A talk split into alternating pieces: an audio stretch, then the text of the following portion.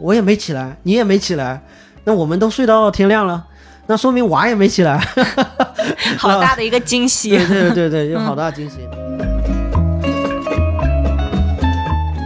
一般外面，比如小区里面都是妈妈或者是呃外婆、奶奶这种，啊，他因为看着我的眼神就好像就不理解，对对，但是依旧还是受到那样的凝视嘛，就是那种就是男性带娃的被被女性凝视的那那种感觉，就还是挺不舒服的。嗯，对他就是天然的觉得你说出来的事情不靠谱。我本来是这么这么计划的，是那个我我周一到周五的那个白天带娃就非常精确，非常非常的精确。然后晚上的时候我可以来录播客或者做一些其他工作，还能做的话是吧？或者出去鬼混或者干什么啊？然后周末都是我的啊，周末我双休啊，而且我去干点别的啊，这都特别好。设想是这样的，结果现在发现是完全没有办法实现，完全没办法实现。然后上班的那个那个人。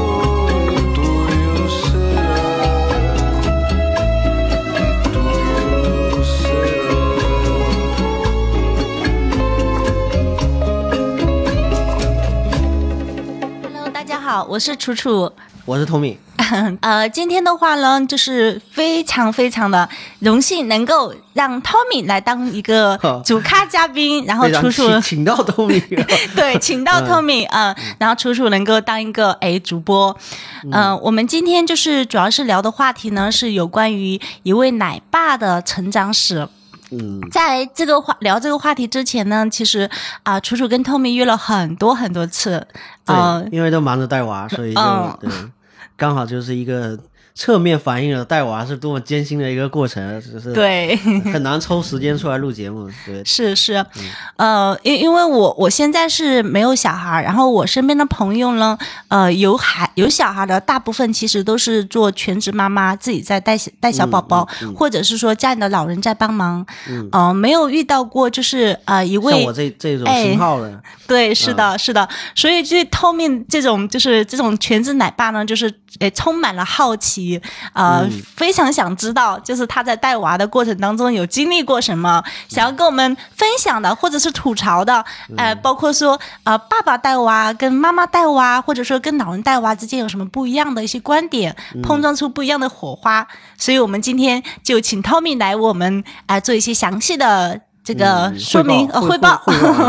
对，主要现在娃呃八个多月，嗯，快九个月。嗯，这个也可以就着这个前面的这点点滴滴吧，看看一边聊我也一边回忆这个整个整个过程。然后我们的侧重点，就或者说我的侧重点，确实是，呃，一个男生全职带娃这么一件事情，他和其他的家庭确实不太一样。嗯，也没有呃双方的父母的帮忙，基本上就是呃自己呃夫妻两个人在带。嗯，然后然后有请一个保姆，但是他是做饭为主，然后顺便能够照看孩子。嗯，呃，这有两方面的原因，一方面可能自己也不放心交给别人带，一方面是确实你作为主要照顾者，你是更清楚孩子的需求的那个人。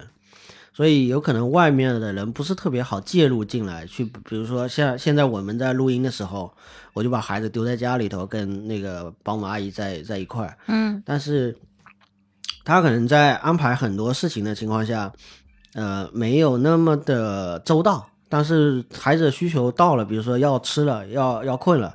是可以搞定的，那至少说我是能够抽身出来啊，去去来来录节目啊，或者是去外面，就是现在慢慢的会好一点，嗯，能够从这个繁重的这个育儿的这个事情里面，已经经历过前面的那几几轮几波的这种，包括对对自己能不能带孩子这件事情的不自信，也也会挣扎很长时间，嗯。嗯，不管你看多少书，不管你。呃，看了多少视频来学学习带娃这些事情，但你真正，呃，一个哭闹的娃在你面前的时候，你仍然是非常的，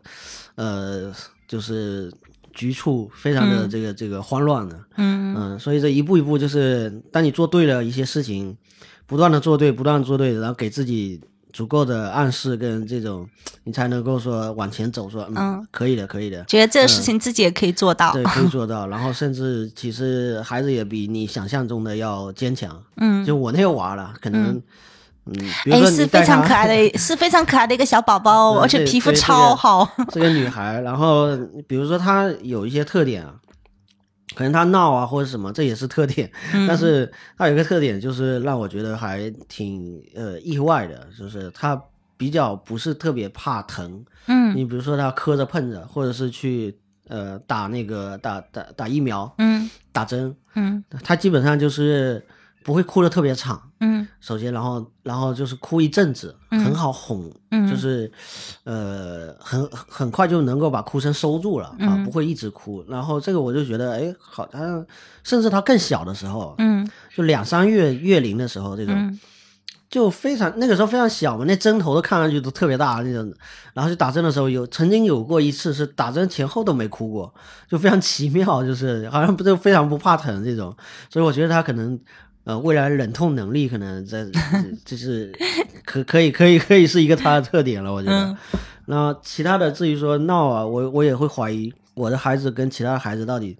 有没有这种区别，因为在真正拥有孩子之前，你会听说很多的传闻，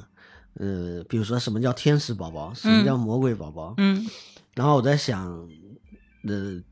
自己会面对的是个天使还是魔鬼吗？哎，就是我，我有我朋友跟我讲过，他说，嗯，就是小宝宝，你在看他安静的在你躺在你怀里睡觉的时候，你觉得他就是个天使。对对对，那个那个那个面部的表情就像一个平静的湖面，嗯，非常的就是催眠，这个甚至是就让你好好欣赏，嗯，然后非常的 peace，你整个感觉会非常好，但而且甚至。甚至有时候，我跟我太太有时候会等孩子睡觉睡睡着之后，我们会拿手机出来看孩子照片，就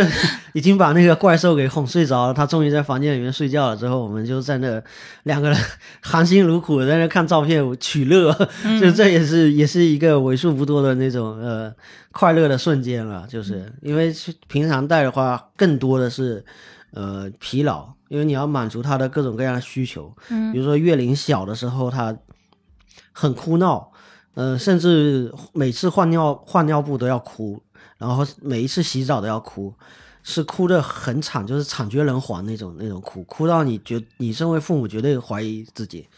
那时候你又是最没有经验的时候。那你一方面会心疼小宝宝，一方面心疼你连心疼都来不及了，你当下就是要处理这个状况，非常棘手。嗯嗯。而且每一次都是这样，每一次都你你就甚至会害怕这这个事情，嗯，然后最后发现也没有什么特别好的办法。就是 安慰孩子嘛，嗯，有这个什么五 S 安慰安慰法，嗯，有各种办法。五 S 安慰法是什么样的？类似像白噪音也可以安慰，或者你在抱在手上，或者是用一些东西分散他的注意力，嗯，有很多很多种的办法，嗯，也有这种。这个是从飞机抱，有一种叫飞机抱。哦，飞，我有看过网上飞机抱，嗯，背背朝天啊，这种飞机抱也是一种安慰法，有很多像。神奇的像气功一样的视频在网络上流传，就是呃外国的儿科医生嘛，嗯，就是这个小孩哭闹，他放在他手上三秒钟就能就能止住，嗯，就是就是类似这样。啊，那反正美国有非常多这种神奇的视频，嗯，那它确实有一些背后有一些呃呃科学原理，科学的原理在在一些通行的做法，比如说白噪音里面有一种白噪音是模仿呃孩子在胎。呃，在妈妈肚子在妈妈肚子里面听到的声音，嗯，那他听到这个声音的时候，他就会比较能够安抚他，嗯，他就有安全感，对安全感，他安全感建立在他那是他熟悉的环境，嗯，他好像回到他熟悉环境，包括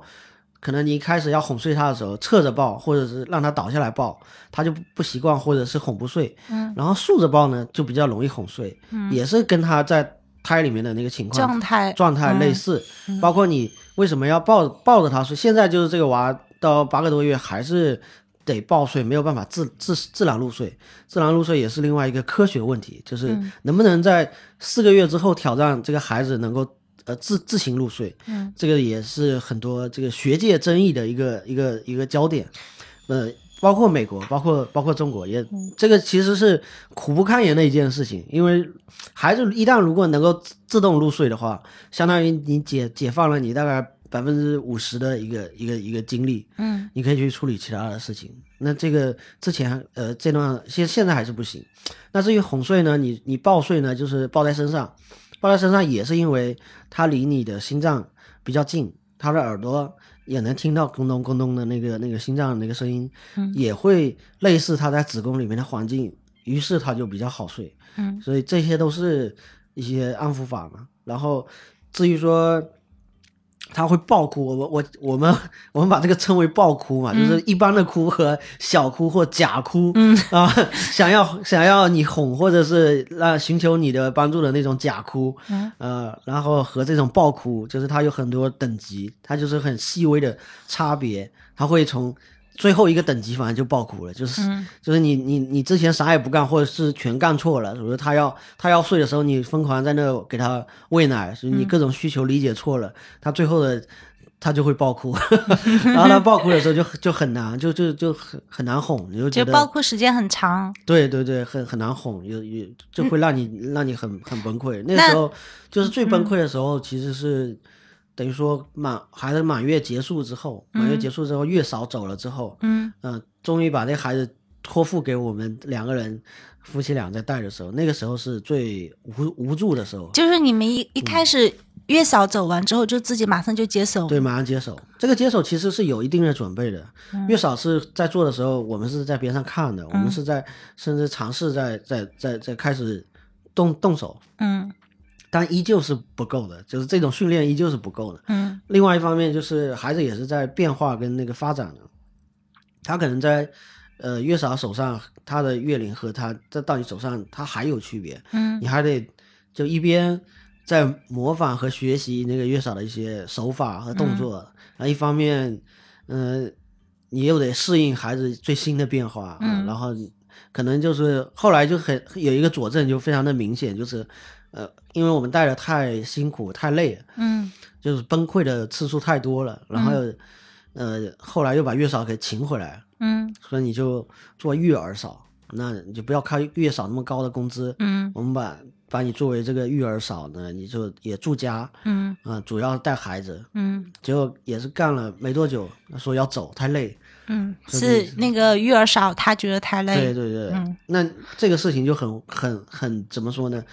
耐人寻味，因为月嫂的阶段，她把这个孩子一手带了几个月，带了带了一个月嘛，一个一个月多一点。嗯，那他可以说是最有经验的，就是他了。嗯，对对，这个小孩来说，最有经验的人就是他了。嗯，那他后来也是随着孩子最新的变化，然后特别的折磨人，然后后来他也是说，呃，就是要要走。嗯，然后我们又去市场上去找这种保姆。嗯，找来一个保姆。干了一天，就一个晚上，他是下午来的，然后第二天上午就说要走，就一个晚上他就没怎么睡好，然后我们可睡好了，你知道吗？我们就呼呼大睡，然后早上起来他说，就是那段时间是为什么？就是夜醒特别多，然后特别难哄哄睡，你可能刚哄睡，你自己刚要睡，呃，然后孩子又醒了，嗯，就是属于那段时间就频繁的，但是又呃。一方面呢，有可能疑似过敏啊，疑似是喝的那个奶粉是，呃，有有问题。你们是后来又换成是这种更半水解，后来换成是完全水解的奶粉，就是会。你们没有母母乳那种吗？还说母乳加奶？一开始是母乳，但是这四个月之后就就就断断母乳了。嗯，因为就开始要准备，呃，妈妈要去上班这个事情。就提早准备了，不用说到了六个月的时候就说断就断这样子，嗯，所以就比较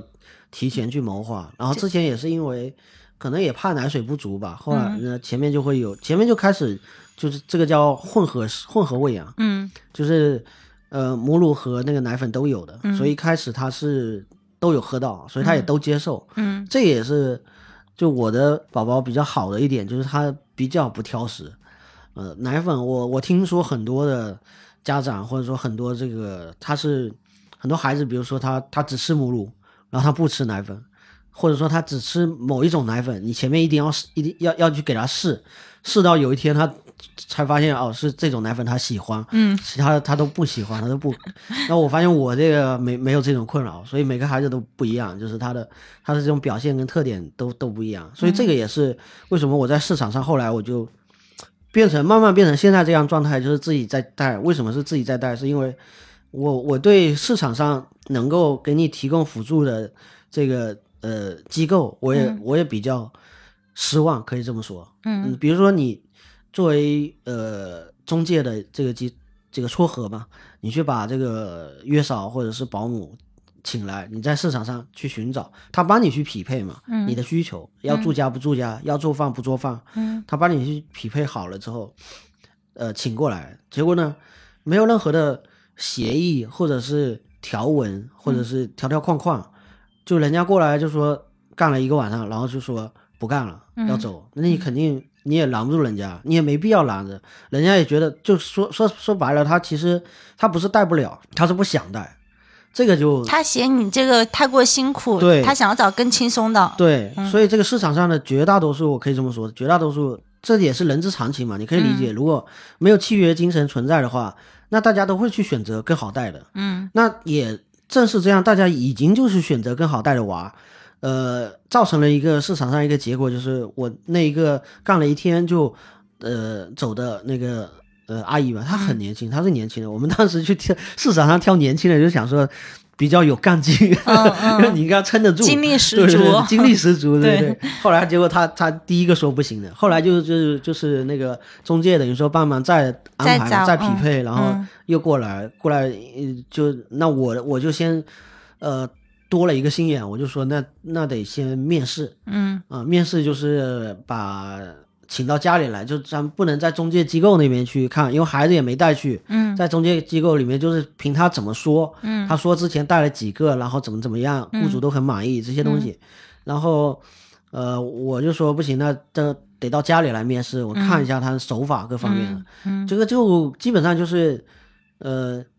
就是怎么说，真相大白，可以说就是，嗯，没有孩子在他面前的时候都是他都是凭一张嘴随便说这种感觉，都随便嗯说。真的让他去做的时候，你就发现真正的问题就浮现出来了。嗯然后我就不满意，真的是诶，某种程度上是看不下去。就是第一，就后来请了，后来请了一个又匹配来的嘛，然后在面试的时候，哎，刚好要换换尿布了，嗯呃，应该是便便了，然后刚好要换。要换，我说，哎，那这个机会很好，嗯，那个阿姨你可以尝试一下，尝试一下。嗯，然后结果他换尿布换的这个整个孩子身上都是都是屎，哦。然后那个就是尿布台上也都是屎，嗯。就是乱七八糟，基本上可以说就是一阵慌乱，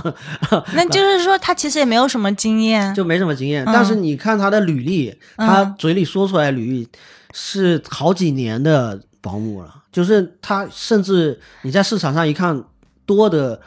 十年或者十几年的那这种这种保姆都很多。那这种很多都是夸大跟虚假。他一方面是夸大，还有一方面呢，就是因为他们会倾向于去选择好带的。哦，还有一个好带呢，就是呃，有很多家长他这这取决于这个市场对于这个保姆的需求程度，有的他确实呃两，就比如说夫妻嘛，两个人都在上班，他因为这种才才会请保姆嘛，不然就请就是呃家长带了嘛，嗯。或者说就是老人带了嘛。然后这种请会去请保姆的，基本上是因为他自己忙于工作，没有没有办法顾小孩，嗯。呃，很可能他没有这个时间跟精力去呃钻研或者说去了解那个嗯他就把孩子放给保姆，然后自己就去忙自己的事儿了。对对对，嗯。所以这种情况下就任由保姆去带，嗯。保姆可以用他的方式，也不会受到更更多的干预，或者说他自己错误也好，正确也好，嗯。他都自己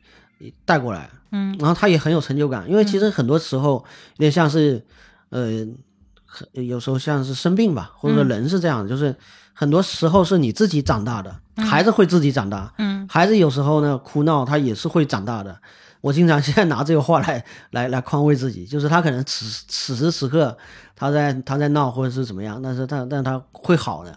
啊、所以他会成长，会会长大，他会变得怎么说？某种程度上是好带，就是小月龄的那种难带和大月龄的那种难带是不一样的，完全是不一样的。但是因为你从小带到大，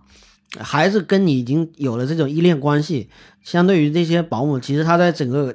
带孩子的过程中，他其实在后面会更加的轻松。到了后后后面月龄大了，或者甚至是送送幼儿园之前吧，能带到四岁，就从从那个呃几个月带到带到四岁，那他这样就在他履历里里面已经是很长的一段时间了，但是他其实没有经历过什么大风大浪，你知道吗？就是他的履历一看时间跨度都很长，然后他一说出来都是小孩带的都很好，然后雇主都很满意，为什么呢？因为他从小开始带带到带到大，他的。基本上，如果雇主不做过多的干预，其实基本上结果差不多是好的，所以也没有什么大差不差吧，反正没多大问题，没没什么的大的纰漏，或者说自己也可以掩盖一些也也一些自己的过错什么的，反正把整段回忆编织成一个美好的履历，放在自己的这个这个等于说简历里面。嗯，但是像这样的一段，然后再来换了一个，呃，挑一挑剪一 剪，然后找了一个好带的，又带 又是几年过去了，所以他你看这一。一下就八年，如果说这样带的话，就所以你看的都挺吓人。一看他们都哇，这个太有经验了，这个。但是他都是个长期的，不是不是在小龄阶段的八年十年，他是从小到大的这种。呃，他不是那种专门的问题解决专家，他不像你去医院说这个，你专门看了一个科室什么的那种，啊，没有这种，他就是属于是，呃，嗯，比较 easy 的模式吧，这个带大的。那所以就是。嗯，保姆这块没有找到信任的，那我想问一下，就是为什么没有呃请家里的老对老人？嗯，一方面呢，当然主要的原因呢，还是怕担心有矛盾。嗯，因为因为在坐月子和这个前前后这个阶段，呃，看出了一些端倪，然后为了保护未来的这个家庭生活，提前做了这个干预和这个选择，就干脆就不要。让老人主要是我我这边的呃父母嘛来带，那那个因为要处理婆媳关系的问题，干脆把这个问题扼杀在摇篮里面，免得这个真的呃发生了口角，或者是真的走走到那一步，大家都不太好啊，是对孩子也不好，是那呃。我太太那边的父母，所以他们自己也有自己，因为他不是独生子女，所以他那边也也在忙自己的那孙子的，所以没办法过来带，所以就变成是自己带。嗯，那一方面是因为这样，一方面也确实在整个过程中，我会发现，呃，没有让老人介入进来是有是有一些优势和一些好处了，确实是很累，就自己带孩子确实是很累。累到你甚至都怀疑，就是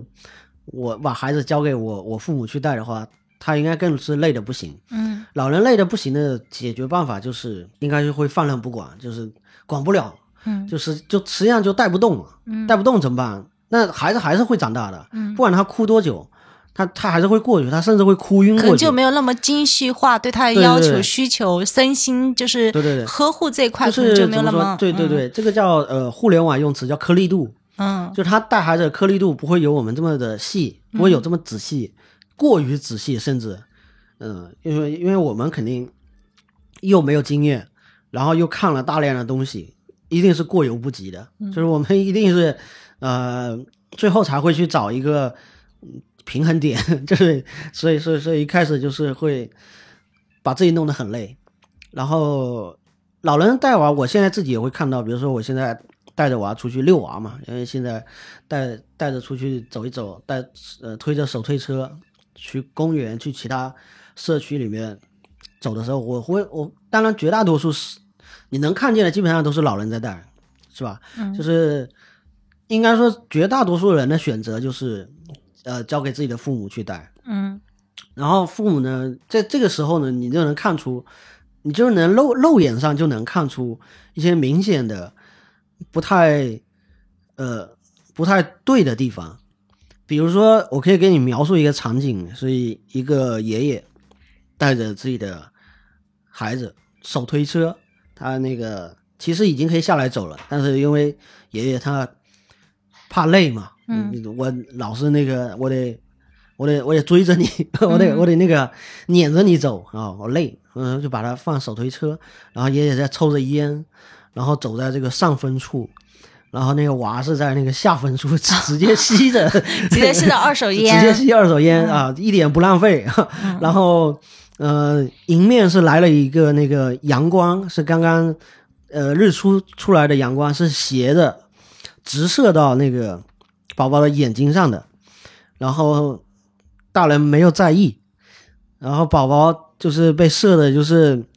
一直在那抖动，就是就是想要避开，对对转头什么的，嗯。但是大人没有 care，就是颗粒度的问题，大人没甚至他没观察到这个细节，而且他可能觉得这没关系。对，是也有也有觉得没关系的啊，这种就是这这个是属于我观察到的一个。典型场景里面，典型案例可以说是，嗯，这种类似的，呃，有很多，有很多，所以你交给老人带，你就不要操太多的心，因为确实要上班嘛，这个是避不开的一个一个一个选择，嗯，如果夫妻双方都要上班，然后必须要交给老人去带的时候，他唯一能做的就是少管一些，因为你管的越多，你越 care，老人也难受，他他觉得就是按我的方式。把你这个孩子带大已经已经不错了，已经很累了。就是你还在边上说三道四的，就是对我的工作这个进行这个指点，然后拿你的那一套先进的育儿观念，然后在那做那个各种空降的来来跟我上课。这上课的时候又因为自己的不是不是主要照顾者嘛，嗯，他又缺少缺少实操，他很容易被被老人给这个一句话打发了。又不是你在带，是吧？很多情况你又不知道的，类似这样的，所以所以就唯一能做的就是少少管，就是彻底放手。如果你管的话，就是有可能很很很可能发生口角。你这个想到就是我有一个表妹，然后她呃之前的时候就是她的婆婆帮她带小带小宝宝，然后就是会有很多的问题，就跟您说的一样，观点不一样，她会。指导她婆婆说：“哎，你哪个地方哪个地方应该怎么怎么样？”她婆婆就很生气，然后最终的解决办法就是我那个妹妹辞职了，然后自己 辞职回去带，就成一个全职妈妈带小宝宝这样。对对对对，因为老人家他他有他的自信，确实他已经他确实带过带过娃，但可能他带娃是这个几十年前的一个事情了，或者是呃二十年或者三十年前的事情，然后。不可能，这个这个观念是一成不变的，所有的知识都在更新啊，所有体系都东西都在更新。然后我经常，我我我我跟长辈说一句话，我说，你你们辛辛苦苦赚钱，然后辛辛苦苦努力把我们送到大学，然后我们能能去念书，然后能学很多东西，呃，我们读了很多东西，去了解很多东西，嗯，某种程度上我们确实会比你你们了解的更多。在这种情况下。你们居然会会选择不相信我们，而相信自己的直觉嘛？相信当年的判断，自己自己当年带的，而且而且非常自信，就是觉得自己当年做的哪怕是错的，他也觉得是对的，因为把你带大了嘛，这个就是带大的自信。对对，没错。但实际上，实际上你自己带娃的过程中，你会开始慢慢的，就比如说我跟我的母亲之间就会去沟通嘛，去聊，就说原来你带我的时候是怎么带的，什么这个就聊类似聊这样的。你就发现当年他们也有很多呃错误的地方，你都忘了。你因为你在胎儿期或者说你在小月龄的时候，你你都不知道。嗯，那你后来现在知道了，你就发现哦，当年呃父母可能也是有类似这样很很多错误的这种做法，但他那不是他们的错，而是那个时代所有人都是那样。嗯嗯，我甚至经历过没有纸尿布的时代，所以我应该是就是用那种。呃，布条，布条，我们那个就我们因为我我也是啊，我小时候是这样。我们那时候是厂厂矿子弟嘛，所以我们有很多口罩，口罩布，嗯，就是那种劳保口罩。那我记得应该是口罩有用过，然后那个反正当年没有纸尿布，就是我记得是好像有一百条尿布还是什么，我我妈也说了一个数字，就挂在那个天空中飘扬，在在等候。对 对对对对，所以所以你看东西不一样了，然后照顾的方式肯定是不一样的。现在这个。我很难想象，如果现在让我不用纸尿布的话，我可能会。你要洗那种尿布。对。我我有印象，是因为我弟弟，呃，我弟弟是九几年出生的，那个时候我们家还在用那种就是尿布。哦，收起尿。对，收起尿布。嗯。然后就是也是，就像你说的一样，吸很多，然后一直挂在那里。然后四川的冬天又特别的阴冷潮湿，就干不了。嗯。然后就干不了的时候，就那怎么办呢？然后就去找那种就是呃别人旧的衣服。那种就是稍微软软一点的那种衣服，把它剪成那种，我们四川话叫“鸟不大大”，就就大概这样的。嗯，是是是，所以就是，呃，怎么说，八仙过海，各显神通，总是有办法把，总是有办法渡过去的。所以老人家有这种观念，就是觉得怎么样都会带大的，他有这种自信。而且他还有一个，还有一个观点，一句话可以把你毒死。我就是这么把你带大的，你不，你不，你不好好的吗？对，这句话尤其会出现在那个呃婆媳之间。嗯，因为婆婆她其实是把自己的儿子带大，送到你的面前，然后娶了你，是吧？就然后这个这个过程她是很自信的。嗯，然后呢，你你说，比如说你，比如说作为媳妇去指责婆婆这个带带娃的这种方式方法的时候。那婆婆就会说：“那你看我这个孩子带的是吧？这个对啊，我把我儿子带这么好，你要嫁给我，你嫁给他了，对不对？你被看上了。对，就是他的优良的这个作品已经摆在你的面前了，就就无需自证了，是吧？这个已经是充分说明了，这个你无需跟我争辩，类似这样的。所以，所以就是我相信很多家庭都是处在这种 焦灼之中，就是要要去平衡家里面很多这种。所以，为了避免这种情况，我就。主动选择 自宫，先先先捅自己一刀，就是就是让让自己就就是先先就是自己进入到那个状态里面去，去做。那你决定自己来，就是包就算这样的情况，我还是能够感受到。有时候就是，比如说我父母会来，或者是呃丈母娘会来，嗯，呃呃来看孩子，或者是来来一段时间这样来帮忙，有时候。呃，那还有包括保姆，他也算是一个保姆，也可以算是长辈，他也是岁数不小啊，也可以算是呃那一代人。就这样这样的接触里面，我是依依然是可以感受到有很多的观念上的不同嘛。嗯，包括说有一种就叫呃呃，比如说只有只有奶奶。奶奶觉得冷才是真的，真的，这奶奶奶觉得你冷就是冷，嗯啊，就是类类似这样，就是他们总是会非常强调要保暖。就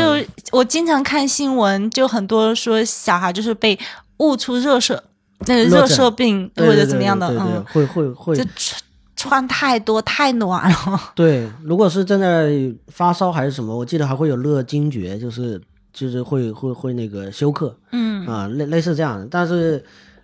就是时代的观念嘛，就很多的观念的不同，包括现在能吃什么不能吃什么，在呃隔了这么久也是不一样的。嗯，这个东西就从坐月子就能看出很多的。这个太这个太多了。对对对，太多的区别了。啊，什么吃盐啊，喝水啊，这个这种包括什么呃，坐就月子里面能不能洗头什么，这个这这个我估计所有很多家庭这都能吵一架。嗯。你说孕妇不不洗，你说孕妇不洗头，然后她这个十天半个月的，甚至一个月两个月，嗯嗯，那那她还要带娃，嗯，娃在她身上，嗯，她自己不洗，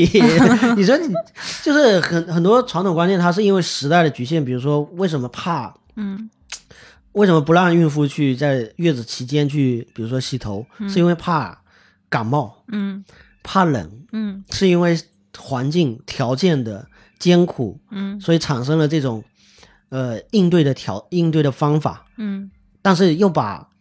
就是一代一代又把这个应对的方法当做一个宝典，当做一个操作指南，嗯，留了下来，而不自知，而不知道这个东西是因为什么这么做，嗯，只是照着做，就是有非常多类类似这样的，就是原来怎原原先怎样，现在也是怎样，所以就会。跟现代人的呃育儿就有很大的冲突点，因为现在环境好了，嗯，条件已经不是那个条件了，那你根本是在刻舟求剑嘛。那现在我们已经决定好了，自己来带这个小宝宝，对自己带。然后从前期开始的话，呃，有遇到一些什么样的问题吗？就是才开始接手的时候。那问题太多了，就比如说那个有没有经历过那个崩溃的时刻，就是抱头痛哭的那种类型。就是夫妻俩抱头痛哭这样。夫妻俩抱头痛哭，应该没有，嗯，一起哭，分开哭过。嗯嗯，因为。我我能够体会，就是作为一个奶爸，我能够体会到一点，呃，就是在家带孩子的母亲，选择了牺牲，选择了放弃工作，而留在家里带孩子的那个母亲的压力，她的压力，嗯，她的感受，她会很敏感、很脆弱，同时呢，又肩负着带孩子的重任，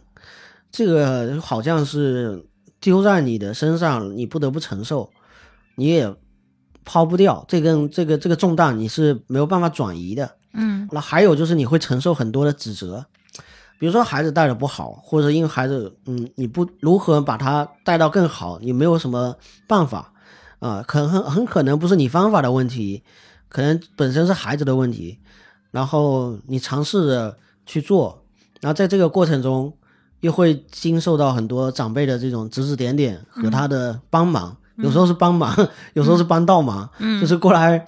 嗯，认为你这样是不对的，但你也在摸索。嗯，但是你可能知道一些想法，知道一些方法，你在试，但你你得试错嘛，相当于。但这个试错就会经受很多的考验，很多的压力。指责的另一方面，甚至会来自自己的另一半，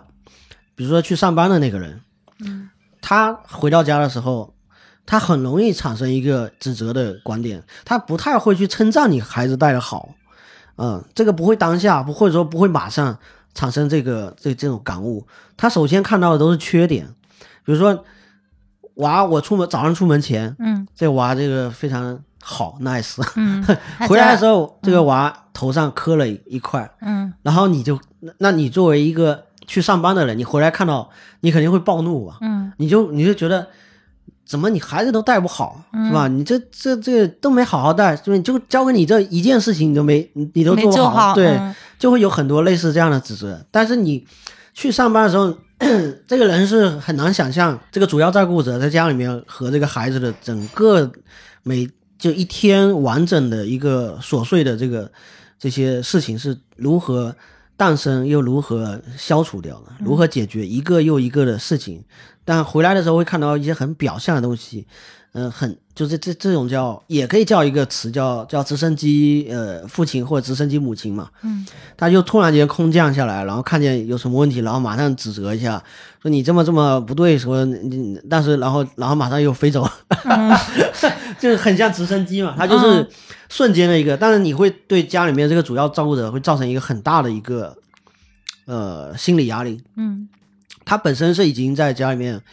忙前忙后，不管他带的怎么样，不管他能够把孩子带到怎么样，但他也确实没有功劳也有苦劳。确实这种情况下，这句话也可以套在很多老年人带孩子也是这样，就是虽然他没有功劳，但是他也有苦劳，他这个苦他吃吃定了，他已经吃了这么多，确实是这样。然后，呃，嗯，如果再横加指责的话，他就会遭遭受很大的这这种这种压力，所以。包括还有一还有一种心理上的一个区别，就类似说，嗯，因为你的整个身心都被这个孩子绑定，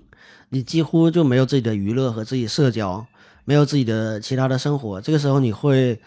特别的羡慕这些有生活的人，你你就会有这种对比。如果你看不见，那你就还好；那如果你看见，比如说朋友圈一打开一刷。你就觉得自己就活在地狱里面，然后大家都在天堂那种感觉，你会非常的呃焦虑，会会有很急躁的情绪，然后你会觉得这孩子如何能够带着带到大呢？带到能够放手，比如说上幼儿园，我能够有一个完整的时间，那是一个很漫长的过程。你想象这个过程有就是前路漫漫，你就你会觉得你就会有点绝望。而且有可能小孩在旁边哭闹，对对对对，有有很多你当下处理不了的问题，或者说你甚至我 我有一段时间就是虽然有时候也看一些书啊，那看书的那个时间都属于是，呃那段时间是孩子的妈妈带的比较多，呃那个因为母乳为主，然后晚上很多的时间或者把整个白天到晚上了，有很那时候小月龄的时候需要，呃呃就是频喝奶的频频次次数。都很多，那那个时候我比较空闲啊，我我那时候就比较去看一些书啊，看一些视频什么的，在学习。那现在就是把孩子丢到我的这边的时候，我就几乎就是一天下来可以忙到完全没有没有时间去看，就是你现找你你现你发现什么问题，你得现现去找，比如说起了这个起了湿疹，然后湿疹的解决的东西，你你得去放书，比如说美国儿科学协协会的那个就是。呃，儿科百百科嘛，嗯，那个那个那那那书特别厚，跟那个什么似的，百科全书，你你你得去翻书，你得有这个时间。然后还有就是，比如说你把孩子终于哄睡了，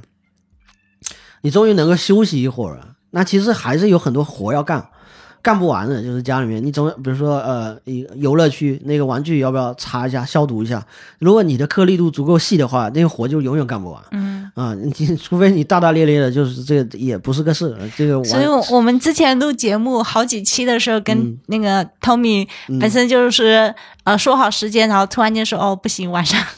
太晚睡了，早上起不来。对，那个睡眠是在几个月前有另外一个朋友啊，叫洛洛，他那个知道我带娃，就哎就是。别人都知道你带娃，他都会伸出援手，就 尤其是 尤其是就是有点像战友吧，就是有带过娃的人，他就特别的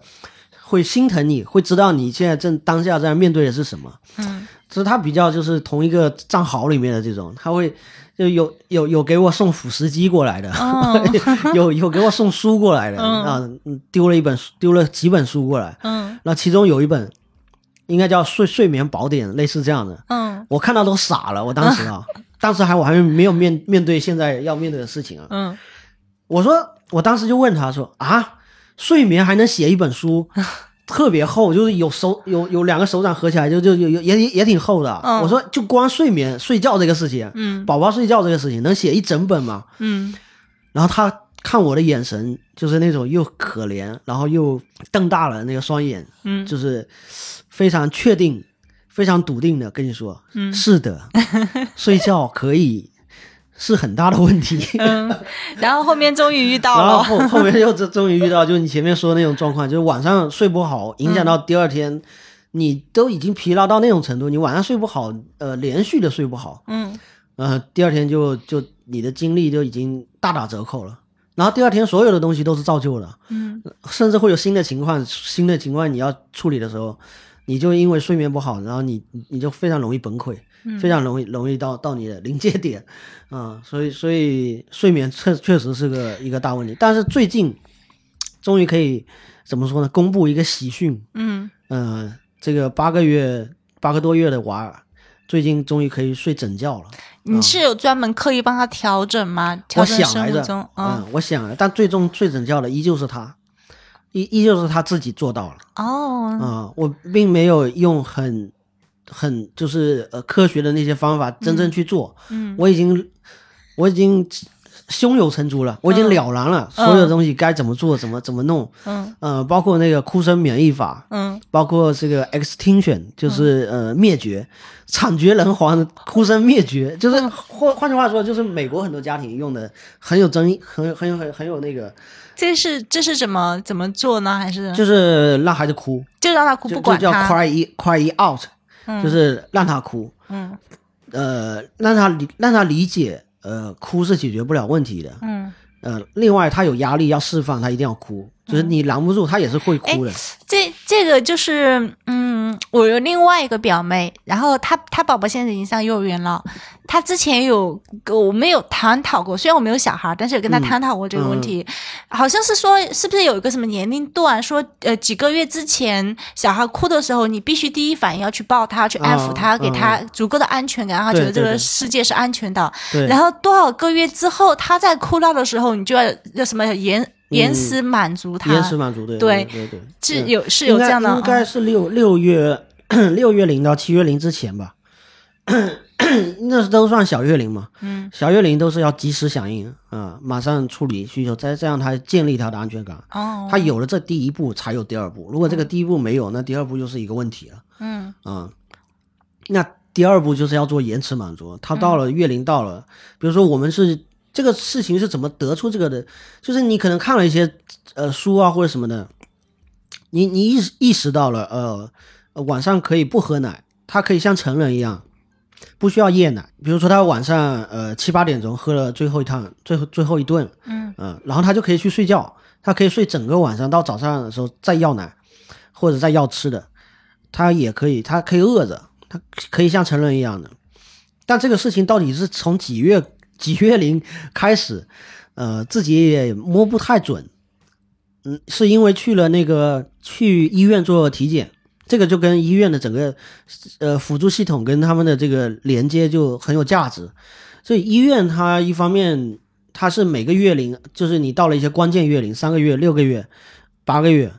他这个到关键月龄的时候，有一个比较全面和这个可靠的一个一次体检。这个体检的时候会有这个你的儿科医生来做这个整个检查之后，然后跟你做一个判断，就你接下去要努力的方向，这些东西都会跟你讲，都会包括。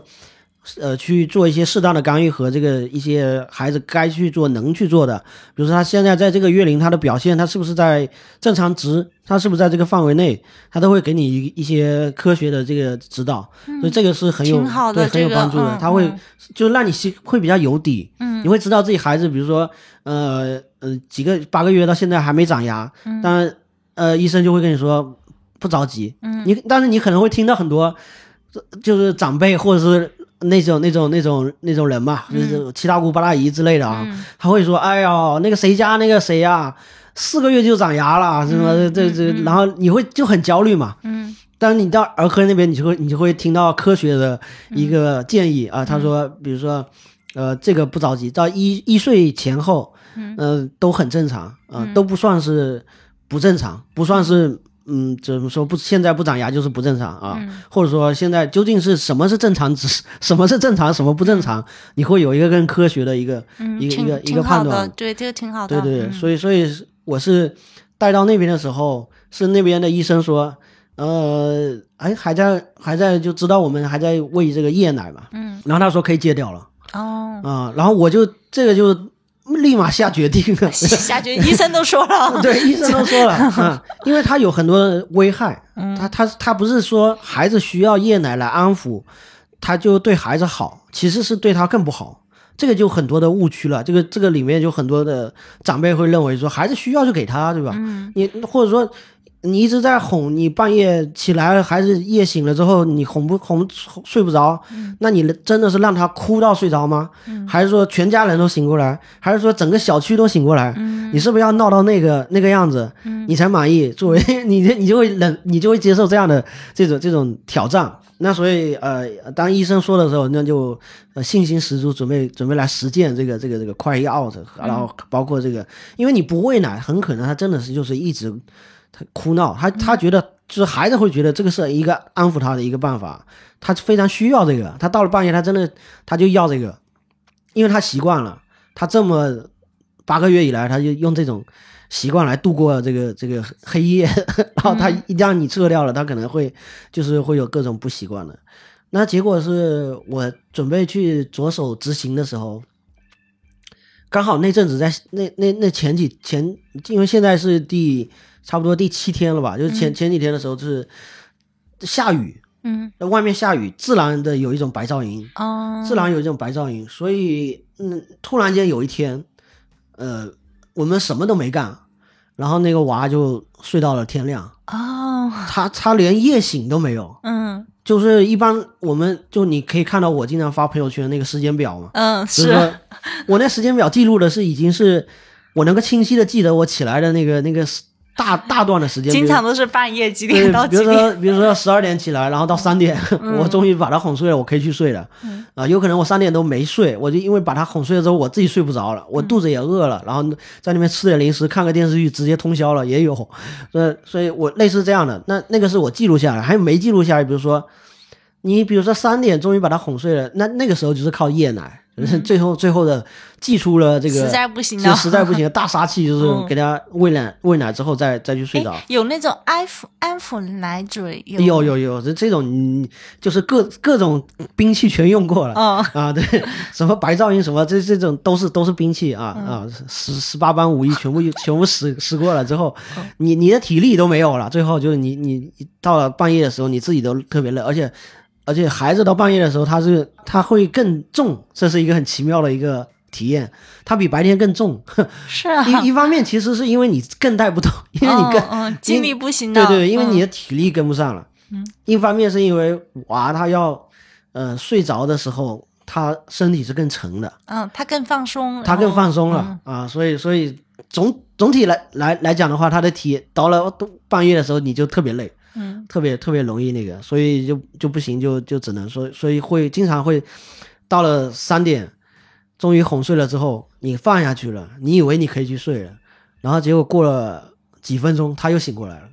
这种小频次的这种夜醒也是存在的，这种我就没有记录了，你知道吧？所以又充满了这种没有记录的这个小点，马上醒过来，但他不会闹，他不会闹太太久，也就需要你安抚。需要你再抱睡走路，然后各种武艺全部用上，然后把它给哄睡，再次放下，因为可能会放睡醒嘛，嗯，放醒嘛，你放下去就因为醒过来。它这个对对对，它地心引引力，它这个会有那个失重状态，各方面就容易容易醒，容易醒是另外一个。那那容易醒是另外一个问题了，它是在另外一个科学的范畴内，嗯，所以这这个可以直接聊一期了，就是说 睡眠问题可以单独聊一期，可以可以。总之之前的之前的状态是那样，然后到了突然间有一天他可以睡完整的，我就早上起来，早上起来一般是六点六点或者六点半醒了，嗯，他醒来之后就比如说睡在，如果他睡在大床，呃，他有自己的婴儿床，但是有时候会放在大床睡，有一种迷信。就孩子他妈有个迷信是放在大床好像会睡得更好一点，哦，嗯，对，因为确确实跟妈妈近嘛，然后有时候妈妈有时候可以有闻到妈妈的味道，盖个被子会比较及时，嗯因为孩子就是小月龄，不管是应该说是不管什么月龄的孩子，应该都踢被子，嗯 这是一个一个常见的现象。有时候踢了被子踢完了之后，他也醒，嗯你就很你就很悲催，你又得去又得去哄。所以，所以就当然也有那种，就是把它整个呃像睡袋一样裹裹进去的，裹进来哎，那种嗯也有。现在开始使用了，现在天气冷了嘛，现在开始用那个东西。呃，所以睡到天亮的时候，是一般就是一个人嘛，牺牲一个人，嗯，一个人的体力完全是把下半夜搞定，所以基本上是我。然后我会早上醒过来的时候，哎，我就睡到了天亮，突然间那一天我就睡到了天亮，然后我就问孩子他妈，嗯因为如果不是我呢，一定是他带嘛。嗯那我说我说哎，你你昨天娃晚晚上没没起吗？然后他他也怀疑是我，你知道，互相在这、在这猜，哎，是是不是对方带的嘛？就是因为如果有有一个人睡整觉，一个肯定另外一个人带的嘛。然后就问了一下，发现哎没有啊，我也没起来，你也没起来，那我们都睡到天亮了，那说明娃也没起来。好大的一个惊喜，对对对对，就好大惊喜，而且这个惊喜就有点像是以前刚怀孕的，嗯，类似刚怀孕的那种状况，嗯都不敢跟人说，你知道吗？嗯，就是 生生怕他没有了，你知道吗？就是不敢相信这 这么一件事情，然后就怕说了他就影响了他这个嗯他下。次就不这样了，影响了一个 气氛啊，嗯影响了这个运运气，嗯就怕这个运气不见了，所以就不敢讲。然后在第二天，哎，又是这样的，嗯。然后就发现哦，有点厉害了。嗯。嗯，这就是现在现在已经第七天了嘛，嗯。现在好像终于敢讲，哦，就就觉得已经过了那个期了，对对对，可以说七天养成一个习惯吧。嗯，对对 对，这这这好像确实是他就是自己，其实有一些端倪了。就是如果说颗粒度小一点的父母是能够观察到这个端倪，确实，我之前一直用夜奶来解决问题的时候，他居然有呃偶尔有几次他是拒绝的，哦，就是他自己他自己不要。嗯。这这个就其实是 已经有有出现过这样的状况，所以后面自然而然出现这个，所以他不是什么天降的奇迹或者什么的，他总之就是嗯、慢慢的到了这个月龄，他自己也也也能够掌握和理解，包括安抚自己也很重要。有可能他晚上醒过来了，我们都在睡觉，嗯。他可能没闹，他可能自己又自行入睡了，嗯。所以他是一方面他自己安抚自己的那个能力加强了。嗯。包括 前面说的，就是那个安全感的建立，嗯。有了很多的这些铺垫，有了安全感，有了这个，呃，所以你白天的照看，你所有的努力，可能到了到了那一刻，他醒过来的时候，他就觉得不用麻烦你们，可以自己来对，他可以自己搞定，就是、嗯。就属于这样，所以你就大家相互理解吧，都都一家人、是吧？就不要不要为难父母了是吧？就赶紧自己好好再再入睡，属于属于属于这种啊、有时候会，有时候他就是安抚不了了，你就还得就是这个七天里面是没有夜奶啊，要夜奶一次，最后就是还是有一次夜奶，然后呃基本上夜醒就从之前的比如说十二点一次、三点一次、五点一次，之前就是最高频率啊，或者甚至更高的频率是一个小时一次，就从晚上睡觉之后，比如说九点睡觉之后，嗯。每一个小时就醒来一次，我我就基本上弄到就没办法睡啊，就没办法睡，就是会有这种阶段，包括跟很多的他的，比如说白天有没有受惊吓，那么白天或者说他身体不舒服，有没有感冒了，或者你不知道他感冒了，嗯。或者是 或者是他在长牙期他难受，嗯。或者是他长了湿疹，他这个身身体不舒服，或者天气气候的气温的变化，反正所有东西都会影响到他的睡眠。那那但是你当下可能就是没有办法准确的判断，所以你是只是熬过去，所以就晚上就比如说一一个小时一次，就这样，呃，弄了个通宵，你基本上第二天也就快崩溃了，就是类似这样的。所以最高频率是这样的，嗯，到了到了现在基本上是呃夜醒一次，嗯，呃十二点，比如说十二点醒过来，也不需要喂奶，然后就哄睡，呃，再放下去，他就能睡到天亮。啊，这样就基本上是可以说是很完美了。嗯，其实可以去对照很多的家庭，按我了解的，按我了解到的状况，有的基本上到了一岁，甚至到两岁还是频繁夜醒。嗯，有有无数的家庭，可以说这这这这绝对是一门，就是这是可以赚钱的一个事情，就是睡眠教练嘛，在美国有，在中国慢慢的有，就是教那个家庭如何解决睡眠问题。是可以付费，这个东西是科学付费的，就是可以帮你解决这个问题，是你绝对有付费的意愿的，因为这个东西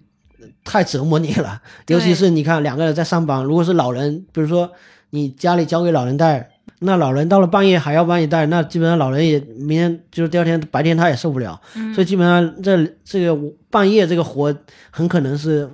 父母两个人的事情。如果他白天在上班，晚上要带这个。第二天早上又得去上班，嗯，那就是很大的一个挑战了，基本上会折磨很多的家庭到很长时间。如果不解决这个问题的话，他可以一直一直这样，一直这样下去，还是会有这种惯性。他就是觉得半夜起来就他反正不得劲，他就起来了，起来你就得把他哄得劲了，他才继续睡。嗯啊，他养成了这样的习惯，就完蛋了。对，呃，所以睡眠问题是你现在呃就是。就是从带小宝宝到现在遇到了最大的一个难题，还是他是难题之母，他他他他不是特别大，但是他大起来就要人命，嗯啊，他他就是你没办法克服掉，你没办法解决它，然后一旦你解决了，你就你才有更多的精力去解决其他的问题，嗯，还有一个体会吧，是作为一个奶爸带娃的一个一个体会，呃。我就觉得我自己用了很多的办法，用了很多的观念，新的或者是更新的、更优秀的一些做法。哪怕我能够把孩子带到现在这个状态，但依旧男男性带娃，依旧在女性的很多的女性的眼里，依旧是不靠谱的。我之前开玩笑说。我这个我出去的时候像人贩子嘛，我是，我是我说带带着娃出去遛弯的时候，在在外面的时候，这个我感觉我感觉了，是不是？我感觉。一般外面，比如小区里面都是妈妈或者是呃外婆、奶奶这种，啊，他因为看着我的眼神就好像就不理解，所以，我形容说就是好像看到人贩子一样，就是这种这种感觉，就是他老会盯着你看嘛，因为你是稀有动物嘛，嗯。啊，就是你很罕见，所以这个也也不怪他们嘛，所以他们就多看两眼这种。那然后还有一个就是我比较很难融入他们这个圈子，就是。我天然的和这个圈子就有一种有有有一种距离，我我会带着娃在边上看或者观察，但是我我可能我个个人的个性啊或者各方面，我就我不会天然的融入这个那个带娃的那个呃圈子里面。哎，妈妈有专门的妈妈群，妈妈是这样，就是呃也分人，就是可能我我。我太太可能也不太属于是这种人，就是主动的去跟同样带带娃的这个父母去去哈拉一下，或者是什么，就是互通有无一下这种。嗯，可能就个性吧，就是有有点社恐嘛，就是在某种程度上，可能这个也是我的社恐的一个一个一个表现。然后我就不会去主动的去融入，但是呢，比如说呃，任何的一个长辈啊，就是比如说外孩子的外婆、孩子爷爷奶奶，然后保姆带出去。就天然的跟那个，就跟其他的妈妈们，就跟其他的就就打成一片儿，对，就就就聊起来了，聊都都聊到聊到什么个人个人隐私了，什么各各个那个，就是反正就是天然的会会会聚合在一起，然后聊都反正就好像也是他，就我觉得也有点呃战友的那种那种情感嘛，就大家好像在做同一个事情，嗯。的这这那种人吧，然后我就比较没办法 融入，还有一个。呃，类似这样的一个表现就是不一，不管我做了多少事情在家里面啊？嗯，比如说我曾我曾经呃用视频里面学来的，嗯，那个方法，那个那个视频也可以说一下，那个叫呃 Sunny Sunny 老师，嗯，有一个呃在美国念儿科的一个台湾人，在油管上面做的一个视频的一个一系列。呃呃，育儿的这个这个视频里面，我反正学了很多东西，啊，其中有一个叫 dream dream feed dream feeding，就是可以叫闷奶或者叫也叫夜奶，其实它也是一种夜奶的形式，就是它是主动的去解解决那个晚上要喝奶的那个那个问题，比如说孩子月龄比较小的时候，他确实是要喝奶的，嗯，那你这种 dream feed，你可以在孩子不醒过来的情况下直接。把奶嘴伸到他嘴里面去，把他把他喂饱。然后本来比如说他呃一点钟到三点钟，呃或者说他一点钟要醒，你可以在一点之前，比如说十二点的时候，你把这个奶喂进去，然后他可能本来一点要醒，他就可以把这东西延后或者推后，或者是整个并在一起，他可能在下一个段下一个时间段才会醒过来。所以呃这种 dream feed 我我之前没。我我不了解，也没有见过有人说过，嗯，但是我是看油管上面有这样的有提到这种方方法，然后我确实试了，确实 OK，啊，也也这个是自己实践过的，嗯，然后我在用这个方法的时候，我我清晰的记得我的丈母娘的那个表情，是看到了外星人的表情。就是就是这辈子没没见过，没见过这样的，没见过这种 这种操作，这种骚操作。我类似的骚操作有非常多，有的是学来的，有的是书上看来的，有的视频上，嗯，呃，就了解到。所以，所以你是跟我知道的其他的妈妈们不一样，因为他其他妈妈他们会有个妈妈群，他们会在群里面相互讨论借鉴方法。你是自己来摸索，通过看书看视频。一对，这个是主要，这个是主要。或者说，就算是学来的方法，或者是呃，我有一个群了，我们有一个那个微信微信群，是爸爸呃爸爸群不是爸爸群，我以后倒是想弄一个爸爸群。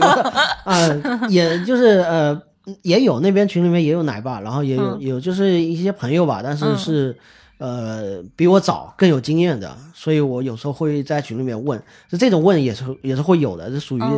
同僚之间的那个相互 交交流，嗯，和学习也是有的，然后最后你还是会去。查一些资料，有时候你会迷惑嘛？因为很多资料、很多的方法，它都是对冲的，或者说对抗的。嗯，它它可能是一种观点，是一种是一种呃呃倡导的，或者说一种流派啊，一一种流派说这个这个方法，然后另外一种流派说另外一种方法，你都得去验证，然后你都得觉得说是你自己的孩子适合哪一种方法。嗯，比如说现在最流行的一个讨论的一个东西就是呃。孩子会过敏，嗯，因为现在过敏是一个很大的一个问题，就是越来越多的孩子会过敏，嗯，会过敏的孩子是在更小的月龄让他避开过敏源，还是在更小的月龄让他接触过敏源，这就分为两个两个流派，嗯。嗯，有其中一个呃激进派可以这么说，激进派的方方法就是小月龄多尝试。让他在四个月，呃，五呃吃这个吃这个辅食吧，辅食六个月之前吧，六个月之前让他尝试，呃，就是不限制，嗯，不限制的去尝试所有的食物的种类多多样性，然后非常的小的频次、小的批量，让他去试，他可能会过敏，但他会度过去，他可能他的过敏在未来可能会变成不过敏。哦，就是有点有点类似有抵抗力这种感觉是吧？类似这样，类似这样，他他可能会慢慢的自己会习惯，因为所有东西有有过敏，就是因因为你的身体反应太大了，嗯，所以你就小的剂量，小的，比如说一小口啊，一次一小口，类似这样。但这种方这种操作方式是需要你准备大量的食物，成本 成本很高，对，成本很高 去做这个事情。那另外另外一个比较传统的一个流派就是。都不要接触任何可能过敏的东西，比如说海鲜，比如说什么什么肉类、鸡蛋、花生这些，对对对，那都不要去接触，直到它，呃，大了，比如说一岁或者是这样足够的时候再去接触。接触了之后，结果很可能依旧是过敏，它就是你避无可避的，就是最后会发现就是这样。所以，激进的做法在于是直面问题，想要去解决这个问题。呃呃，保守的做法是。可能终身回避，呃，可能就是也有可能他有时有时候孩子会在两岁或一一岁或者两岁之后，很可能之前过敏的东西未来会不过敏。这个就是孩子他自然长大，他的胃肠功能建立的更加完善，他的免疫系统更加呃完善之后，可能会自己自行解决。所以他就是两个流派，像像这样他都会有一些很多这样的争论嘛。所以前面就说类似我做了很多的骚操作，然后我我我我。可以，我我觉得我可能会，包括保姆也是很多操作也是他在边上看着嘛，嗯，类似这样的东西做多了，我觉得我我还挺有信心的嘛，我觉得挺有自信的嘛，就是。呃，一个男性带娃，然后在女性的眼里，应该应该就是我也有我自己的呃一些小小的成就和自己拿得出手的一些一些东西嘛。但是依旧我在他们的那个眼神里面，我能够感觉到，就是 我我每次提出一个新的 idea，我就会遭受那种那种看外星人的那个那个眼神，就是就又又饱含着那种。那种心疼，就是觉得这孩子，哎呀，是不是脑子烧坏了？居然又产生了，因为我我前阵子前阵子。跟那个就是我丈母娘和那个那个保姆，他他们他们俩都在的时候，我我提了一句，我说孩子现在该学会那个自行入睡了。然后他们两个的眼神就是那种那种又又心疼，就是哎呀，这孩子肯定是脑子脑子烧糊了，就因为说胡话。然后一方面又觉得很可笑，就是没没没没听说过这种事情啊，就是嗯，孩子大了他自然好了，或者说。要等到孩子会说话的时候，能够交流的时候，你跟他说，呃，自行入睡，你能够跟他讲故事，他才能自行入睡。嗯，就是类似很多这种保守的观点嘛。嗯，但是我学到了激进的观点，我为什么要激进？为什么我会更偏向于选择这种激进的观点？是因为这种观点很多都是由美国人提出来的。嗯，然后美国人很多家庭就是父母两个人带孩子。嗯，所以我家庭的情况会跟美国会更接近点，所以。就拿过来就用，很多东西会情况会比较类似。美国的基本上他们的父母不太介入到自己的孩子那个那个，就他孙子辈的这个这个养育上面，嗯，所以基本上是父母父母带，很可能是一个两个三个，嗯，所以他们在这方面的经验是充分可以学习的。就如果是这种嗯父母两个带娃的，可以不要太不要太 care 这种传统的观念，因为传统的观念它是。有一句有一句意大利的谚语，说的是养育一个孩子需要一个村庄，嗯，就是他需要一个一个支持 support，需要一个一个一个这样的支撑。那那中国基本上需要四个老人的一个支撑嘛，嗯，需要这个在背后支撑。但这个支撑一方面是帮忙，也同时也有帮倒忙，同时有很多传统观念，然后他都会了很多交锋的一些一些东西。那那那如果是两个人带娃，你可以不用听他们的意见，因为他们的意见诞生在他们他们的环境里面。比如说，比如说有的人，他交给就家里面四个人 轮流，就是轮流起来，比如说哄睡。因为因为我怎么说呢？我解释这个叫呃，家里面兵力比较比较充足，人人力啊，人力人力资源比较充足的情况下，可以去做的操作。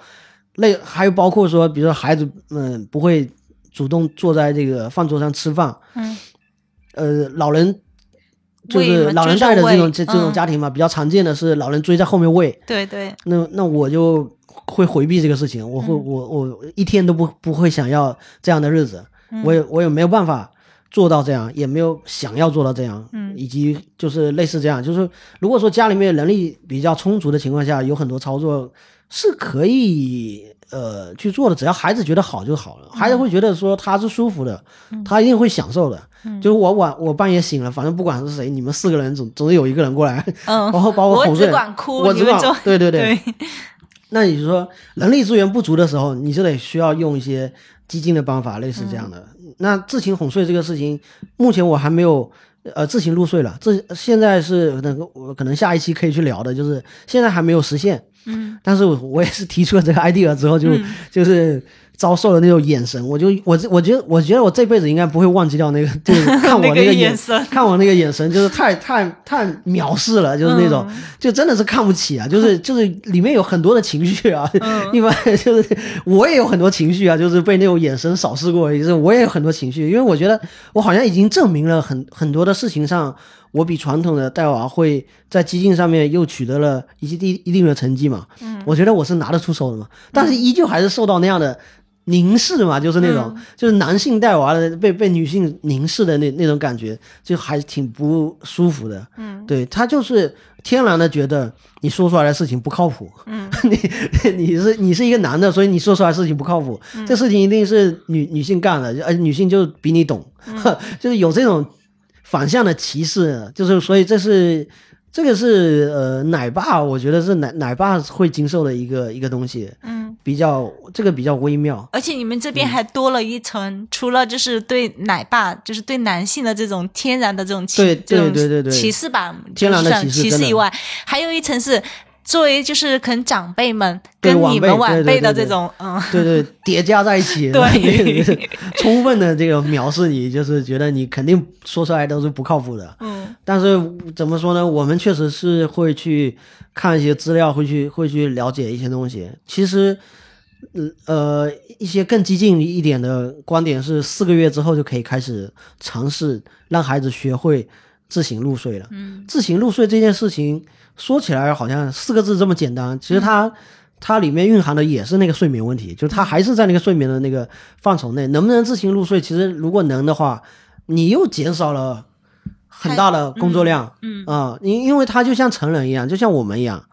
呃，去想想睡的时候就睡，是吧？那那那那就厉害了，是吧？对对，那他孩子在很小的时候，小月龄的时候，他有一个不能说毛病嘛，他就是。他就是不成熟的阶段，他就是没办法自己入睡，他非得要你哄。这个我觉得是可能和很多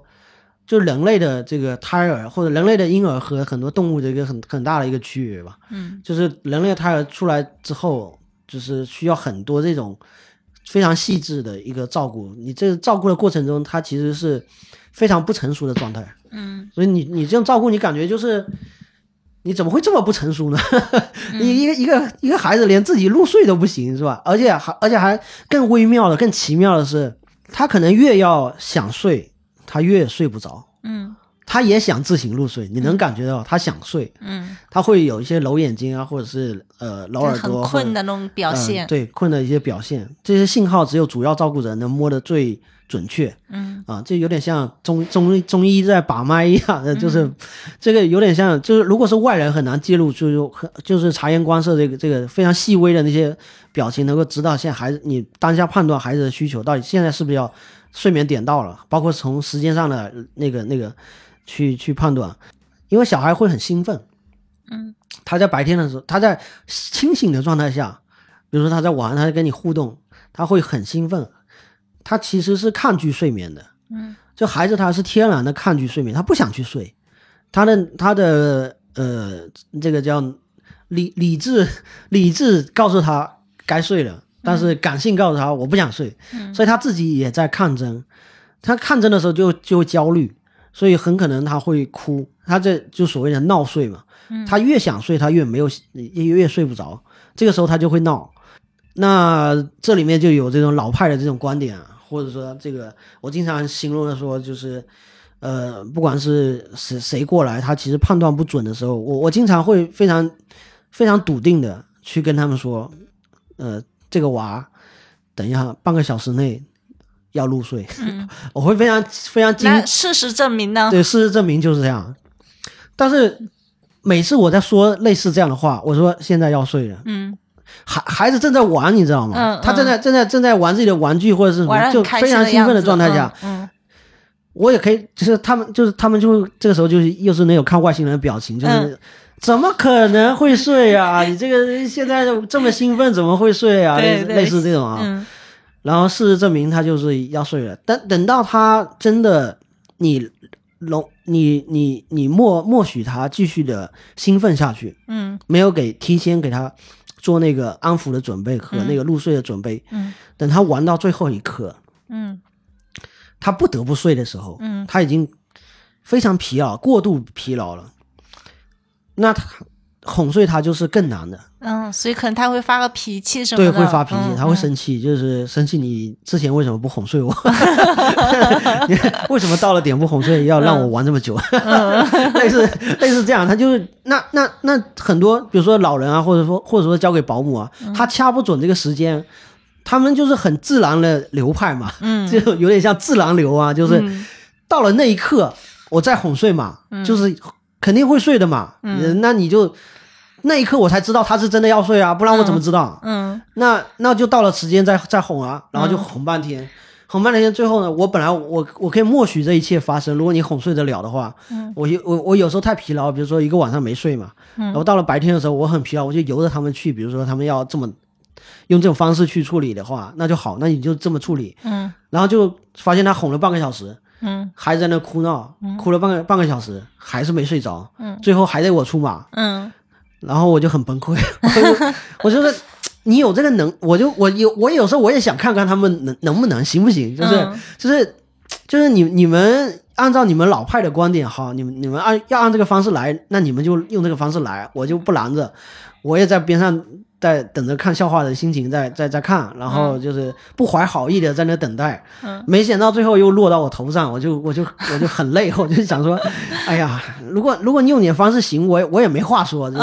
对吧？那你至少是哄睡了嘛，结果最后是越哄越不睡，嗯，就是生气嘛，实际上就是孩子已经是过度疲劳了，他之后会生气，他就越就他就更难哄睡，这这新旧观念的一个。撞嗯撞碰，对对，然后最终倒霉的还是落到自己，最终倒霉 还是你，还在自己身上。你是呃第一责任人嘛，相当于就是你脱脱不开干系，就是就是你，因为你建立了最强的依恋关系。嗯，他其实哄睡的方法各方面，其实所有事情也许都做对了。嗯，但孩子就是没有办法，他可能到了我身上，他就会睡，或者说就会不闹或者不哭，他会立刻立刻停止，类似这样，因为。第一，照顾人的那个依恋关系就是这么强的。如果家里面是妈妈在带，很明显那个呃，妈妈就会是那个那个最最后那一的那那个解决方案，就是对妈妈太累了，所以会交给别人。但如果最后别人搞不定，还是还是得回到妈妈对，还是回到妈妈。那妈妈确实会有。就是为什么这个事情奶爸能不能做呢？能做，但是妈妈做会不会更好呢？确实会有更好的部分。这个就是奶爸和就对比嘛，对比这个奶爸和妈妈带，嗯。但我听刚才你的这些描述，我会觉得说，啊，就你个人的这些经历而言，我觉得你属于颗粒度也是比较。比较小、比较细的、比较细的爸爸，然后而且你对，而且你的你的敏感度，你对孩子的这种呃观察度，尤其是说你的这种耐心、细心还有科学性，我觉得你不会比很多妈妈做的差。你甚至比很多妈妈们做的更好，就跟支付宝一样，你要你已经你已经赢过了百分之多少的那个奶妈是吧？对对 对，嗯，是类是所以所以其实其实是事实是证明说，奶爸们也是可以把这带孩这个事情做得很好的。对，是可以是可以的，而且这个其实反过来看这个事情，就呃，往往是这样，就是如果没有这个视角去看这件事情，呃，一般家里面是由女性去照顾的时候。男性很可能他坐直升机的父亲已经算是好的表现了，嗯，他还想要介入，嗯，就有的是连直升机都没有的，嗯，那那就是完全就我们常说的丧偶丧偶式育儿，丧偶式的那个就完全不管，反正这带孩子就是老婆的事情啊，类似这种观点是市面上非常常见的，那这种有带来一个肯定是不好的嘛，这种这种确实，呃，因因为。你首先主要照顾者他需要有个换手的一个时间，嗯，就是为什么家里面请一个保姆，他就是除了因为没有时间做饭了，我就我的话自己在家的话，那一一个是解决做饭的问题，一个是能够有一个换手的一个机会，嗯，一个喘息的一个空间。如果全部都是由一个人一直二十四小时不间断的话，那个确实是会崩溃的，会会绝望的，或者甚至是就是绝望的。呃，所以我觉我觉得就是确实家里面的另外一半是需要去介入的。如果是呃，这如果是女性在带的话，男性是能尽可能的会需要介入到这个。这个这个育儿的这件事情上面去，可能会会更好，更更多会需要情感方面的这种支持。对，物质上跟情感上都是需要。呃，物质跟情感。那至于育儿方面的话，我我觉得，我觉得育儿方面如果介入太多，反而反而可能闹矛盾的。呃，也会有。如果是主要照顾者是妈妈，那就让妈妈按照自己的方式去带好了。爸爸就不要做，突然空降起来指责指责指责完了之后，我再空降走。对，就是只要帮忙就好，不要指责。对对对对对，可以帮忙。看不懂的可以先看。嗯，类似这样啊，嗯，呃，我我反正就是呃，我现在也能体会，比如说在家里面啊，那我家里面变成是呃，我太太去上班嘛，嗯，然后她她上班回来之后，她也很累，嗯，你会发现上班的那个人也很累。我本来是我本来设想过这个画面，一个美好的一个理想的一个画卷，本来在我这个家里面本要本来要展开的，我本来是这么这么计划的，是那个。我我周一到周五的那个白天带娃就非常精确，非常、非常精确。然后晚上的时候，我可以来录播客或者做一些其他工作，还能做的话是吧？或者出去鬼混或干什么啊？然后周末都是我的啊，周末我双休啊，我就我去干点别的啊，这都特别好。设想是这样的，就现在发现是完全没有办法实现，完全没办法实现。然后上班的那个那个人呢，也会他很疲劳，他上了一天的班下来之后是没有办法马上接手。嗯，马上接上呢，还需要很多的磨合。这你马上抛给他，可能那问题处理不了，最后又落到你头上，你也是很累。还有一个就是你在边上帮着，可能不用你出手，但是呢，就是你在边上指导一下，你多少还是需要你在场。嗯，那就变成嗯也是离不开，变成其实这个事情确实是一旦你成为第一责任人和第一主要照顾者，那你就脱不开了。嗯啊，你你时时刻你都得都得都得负起责任来，哪怕你做只做指导啊，只只出张嘴啊，只反正你也得你也得在啊，或者是这种没办法完全放手。然后还有就上班的那个人，确实他也是没有想象中的说上班是很轻松的一件事情，回来之后还能接着带娃什么的，嗯，没没有那么没有那么理想。没有没有那种理想，我觉得这个画面，我为什么会有这种画面？我觉得可能是因为，呃，我父母的那一代人给我的这种感觉吧。我会觉得，因为他们之前在厂矿的那种那种大工厂里面上班，他们的工作量是有有限的，甚至甚至很长的时间是那种。属于无所事事的状态，就他们的上班的工作量是不饱和的，跟现在的工作节奏和现在工作处理的压力完全不可同日而语。就是那个时候，我形容就是我父母带我的时候，他们下了班之后，那个时候我我主要也是我的爷爷奶奶带比较多，然后还有我七大姑八大姨在在那个轮流，呃，这种呃，然后他们是下班之后来来带我，嗯，那我能感觉到。他们是 OK 的，然后我现在，我现在会觉得说，现在的父母，现在的家长面临的更大的挑战就是自己自己的本身的工作压力，工作的消对他的消耗已经是太大了，剥削掉太多了，然后变成晚上要去顾小孩，然后高质量的陪伴，高质量是意味着你至少要把手机拿开，嗯，吧？你不能一边拿着手机一边带娃，就是这种。首先，孩子会看到屏幕，嗯。第二，你你那个也没办法专心致志的一个一个很高质量一个陪伴，因为因为基本上下班之后，就是我目前这这种月龄啊，七八月这种月龄，基本上他也属于说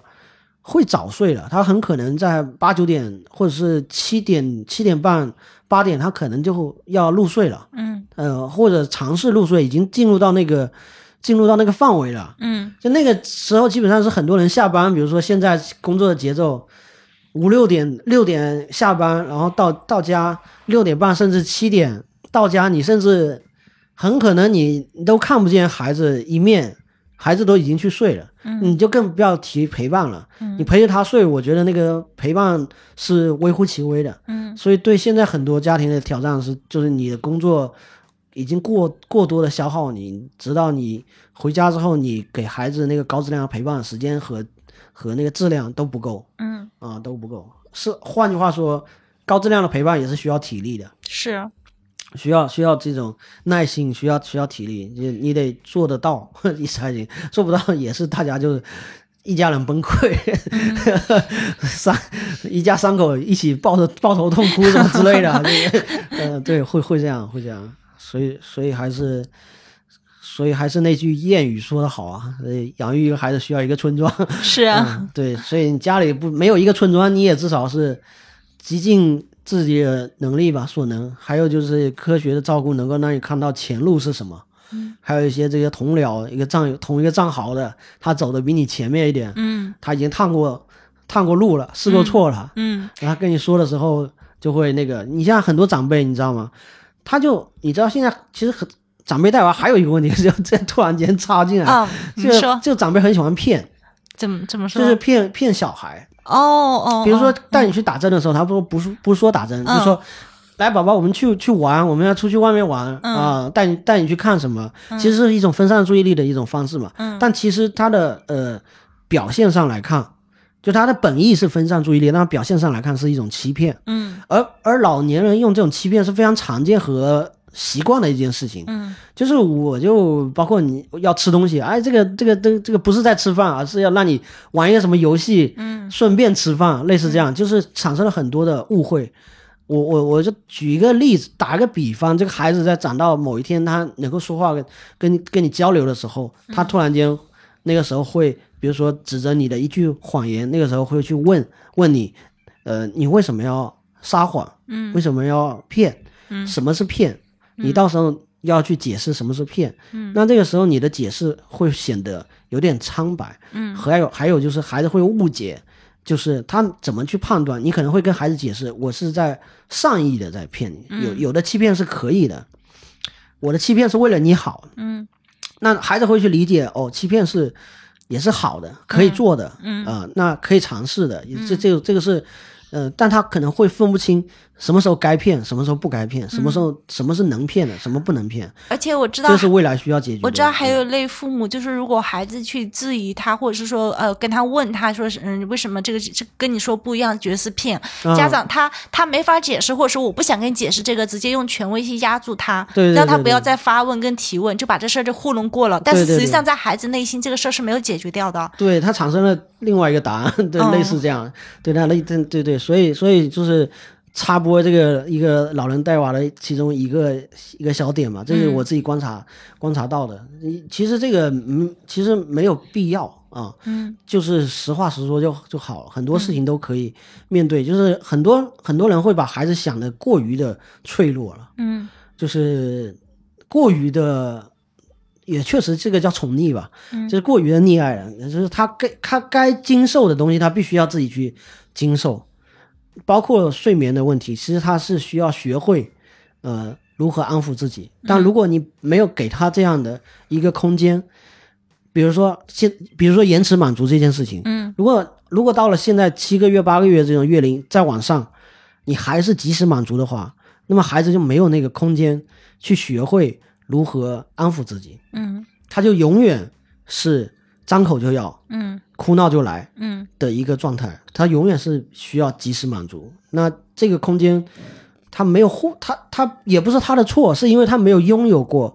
这样的空间去学习跟成长，那么他就在这个地方就会有欠缺。嗯，所以这个是这个这个我可以插一句，因为我是有、之前是有一直做那个中小学这哦。教育这一块嘛，嗯。呃，我知道有很多孩子就是小学会更明显，他会用哭闹的方式来要挟父母。呃，完成他的完成他的心愿，达到他的目的。嗯然后他用哭闹的哭闹的情绪会左右父母的情绪，因为父母很怕他哭闹，他可以哭闹的非常非常，就是让父母心烦意乱，让父母觉得就是这个事儿我必须要马上止住他的哭闹。那么父母没办法妥协，就答应他的事儿。孩子他把这个事情就就当成自己的一个武器，一个非常有力的武器。每次遇遇到任何事情，假如说这个作业不想做，或者是呃就是什么，对啊，就是他就只要一哭闹，这事儿就可以解决掉。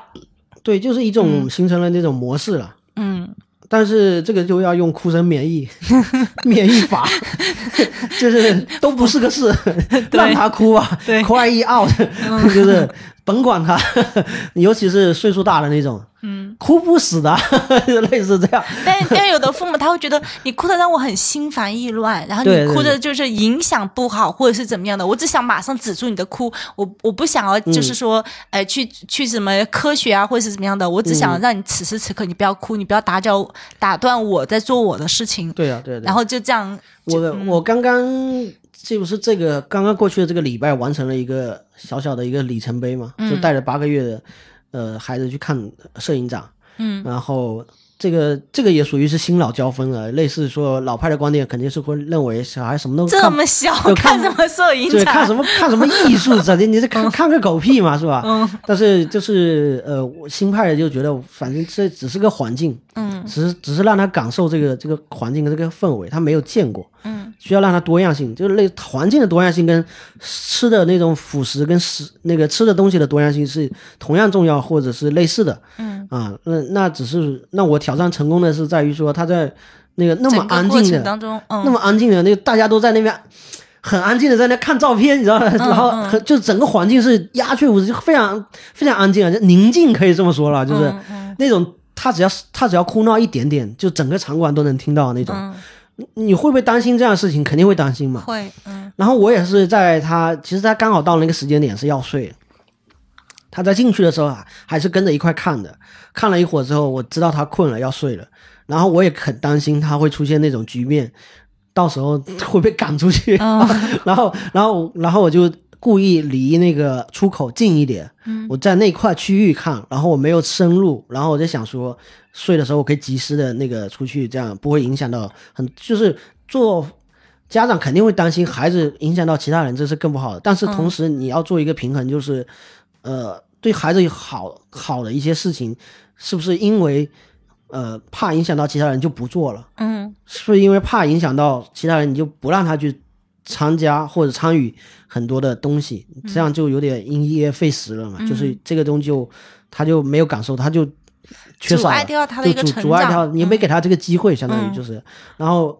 呃，他其实就那次的哄睡，其实也就可以说是非常。可以说是非常顺利，他就哼哼了几声就睡着了，就是那种。他一般来说就是孩子有可能他在外面的表现会好于家里面，属于在外面是天使宝宝，回家小霸王那种。就是这一方面，一个是他对外面很好奇，嗯，他在看很多东西，信息量过大，以至于他应接不暇，嗯，所以他表现的比较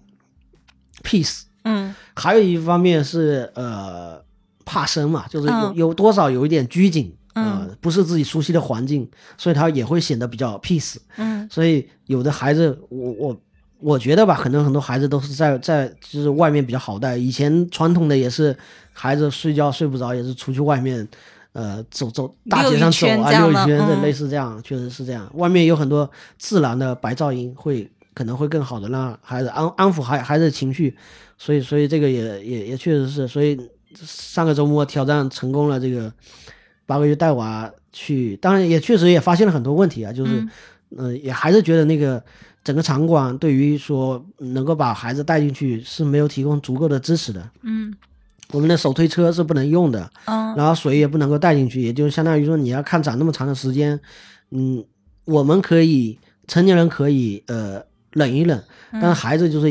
也不能喝水，也不能干嘛，呃，然后我也没有看到母婴室能够提供这样的一个环境，其实就是相当于就是相当于我在我已经准备好了，嗯，你想一个带一个孩子出门已经是大包小包，各种东西要带带齐了，在这种情况下，你发现场馆是没有准备好的，嗯，就是类似这样的东西，我我之前跟另外一个呃就是教育从业者也聊过类似的话题嘛，就是我们很羡慕。北上广，或者是我在台北那边一个一个文创区看到的那种艺术艺术艺术现场，嗯，就是孩带孩子进去进进这种艺术现场是非常非常常见和自然的一件事情，哪怕很多人就是也会跟我分享他在欧洲看到的很多的博物馆或者是那种大型的这种这种场馆，带一个孩子进去是非常正常的，不能说因为孩子会闹就不带了，但是这是孩子会闹是你需要解决的问题，你可能因为不想解决这样的问题，所以就干脆砍掉了。然后场馆因为 场馆因为可能没有太多人带带带娃去这样场场馆，场馆也不会成长。场馆没有这个空间让他去成长，他觉得不需要准备这些东西。反正你们都是成年人，成熟的 成年人过来看，所以我不需要准备这样的东西。那相对来讲，可能北上广会呃更好一点。呃，在他们是需要的啊，有有很多人带着娃也要去啊。那这就是某种观念上会比较更先进一点，会跟。更跟那个欧美去接轨，那这东西有没有好处？自然是有它的好处在的，就跟食物多样性是一样的，就是让孩子去多一些环境去接触，他在未来是会馈赠的，馈赠馈赠给给给你或者给他的，就是这种东西会有回报的嘛？某某某一天，对，然后哪怕一点回报都没有。他也会比较安静，就是他也是出去外面了那样一个，所以当然孩子也是很累，就是确实，前提就是就是父母是真的非常疲劳，就是嗯，就是周末两天，就是刚刚过去这个周末，虽然达成这个里程碑，但是其实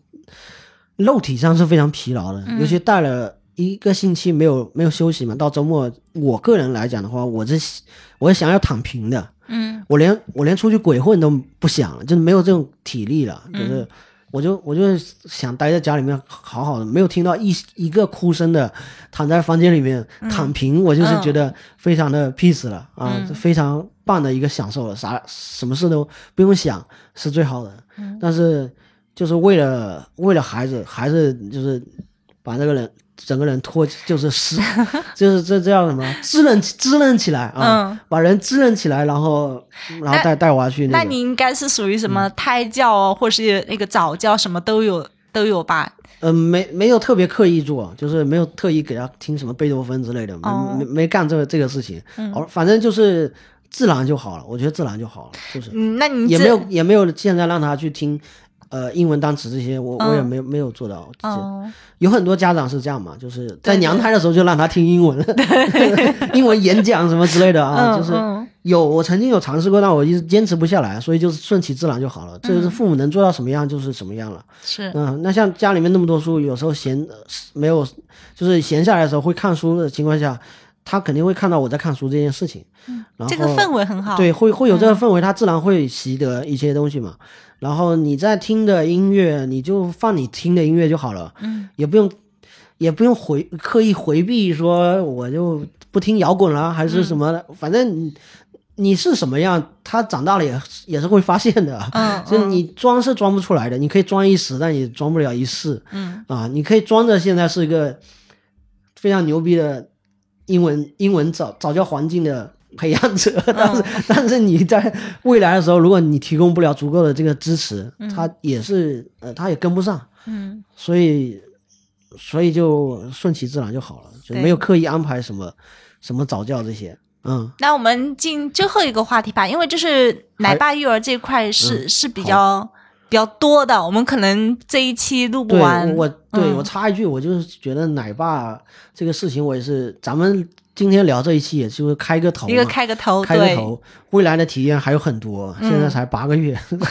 未来还有充满了充满了这前路漫漫嘛，就是这个，这是这可以成为一个系列，长期的，成为一个系列，就是奶爸带娃这个系列。我我其实也是会需要这个在战壕里面这个这个兄兄弟们浮出水面。我我我我也是希望觉得啊，嗯，就是呃呃，如果是父亲的身份去。带娃的，就是跟我是同一类人的话，未来会有有机会能够坐下来交流，嗯，呃，甚至来上节目，甚至是，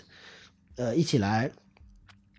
形成一个小组织吧，互互相抱团取暖吧。我也是有这样。你你这使我使我想到，就是我有一个大学同学啊，她现在是在加拿大那边，然后她她老公就是跟你差不多，她属也属于奶爸带娃，但她不是全职奶爸带娃，呃，就是她老公属于是就是。就怎么说？就像您说的一样，是那个，呃，就是建立第一责任的那种亲密关系的那种人，对，主要照顾者。然后他们真的会有一个圈子，就是，呃，就是几个爸爸们就会周末带着小孩一起去哪里哪里玩，然后给妈妈们放松时间，让妈妈们去呃约下午茶或者去怎么样？对对对，就是他会有晒一些照片或者是那些呃小视频，爸爸们几个爸爸都推着婴儿车或怎么样带孩子一起出去干嘛干嘛？我觉得这还挺好的。对对对对，这这个。呃，所以这种这种环境，男性带娃就是哪怕你不是全职的，或者你带娃也是需要这样的时间时空吧，需要这样时间跟空间给这样的一个人群吧。这个这个这个人群是可以培养长大。我觉得就是男性带娃这件事情会让家庭更。某种程度上会平衡很多，嗯，就哪怕是这个不是主要，就是不是全职，嗯，他只是周末带，嗯，当然周末这样带其实也会给这个家庭带来很多的一个帮助了，尤其是让让母亲有一个喘息的一个就双休嘛，相当于就是让让母亲双休是是很棒的一个一个事情，嗯，这这种包括我我觉得奶爸带娃这个呃未来也会，反正就是随着这个进一步的。呃，进一步的养育，然后进一步的经验来，然后再以后慢慢的再再分享。我我觉得，我曾经有构想过，我在我在想，奶爸带娃是一个非常稀缺的一个物种嘛，嗯。然后这个物种如此的小众，嗯，呃，我甚至想办一个那个奶爸技能大赛，就是比如说，比如说，嗯我在我甚至在想这个赛制要怎么 怎么设置，就是这比如说是一个游戏嘛，这个、嗯。比如说那个技能都是一些非常呃常见的带娃的一些技能，比如说嗯。哄睡，呃，可以 PK 一下哄睡的所需要的时长，嗯。现在就读秒开始那个，呃，谁在更短时间内能够把那个孩子哄睡，但只是一个就是真空状态下在在设想，因为嗯。没有一个孩子给你去做这样的一个一个尝试，而且孩子状态也是不一样的，对孩子状态不一样嘛嗯。但是但是这个可以有什么物呃，就是配配奶粉，啊配那个对对，比比如说这个泡奶的时间，嗯比如说换尿布的时间，可以弄一个，就是像那个家政公司会弄一个小 baby 在，就是呃玩偶嘛，嗯玩偶 baby 那种，对，嗯玩偶的那个在那边呃也是也是测试嘛，也是培训嘛，嗯类似那样子。比如说在那种情况下，换一个尿布所所需的最短时间，嗯 就就要多长时间？这个也是一个，就是很多技能点，它其实可以拆分成很多很多小的具体的技能点，然后这是可以成为一个技能大赛的，就是可以去 PK。挺好的，挺好的对对，对很期待。其实很多很多母亲，我觉得都是有很强的技能的嘛，嗯就就是这个也是也是一样的，都是都是，其实不用仅限在奶爸是，他确实是很多的技能点。嗯，你像那个换尿布这件事情呢，可以就是也是学来的一个一个词叫 ninja ninja move，就是就是忍者嗯忍者的 move move 怎怎么翻呢？就是呃动作吧，就是嗯。类似。呃，也是那个桑尼老师啊，嗯。桑尼老师在在在一个油管的节目里面说的，你在半夜的时候换尿布，嗯，其实现在的尿布它可以支撑到你整个晚上不换也可以，嗯。孩子有可能会不舒服，但是他不会漏尿，他是整个如果没有大便的情况下，他是可以撑过整个晚上的。你不换也可以，换的话更好更舒服。但你如果换，就是是一个挑战，是一个是一个，就是你如何能够又换尿布，又让孩子舒服，又没有没有醒过来，或者说他醒的没有那么充分，这个时候就是要你速度快又温柔，嗯动作又极其的精确到位，跟忍者一样，这叫 ninja move，就你就夜夜晚上起来就跟个忍者，你而且没有光线，你知道吗？就是嗯那种环境，就是只有 只有小夜灯，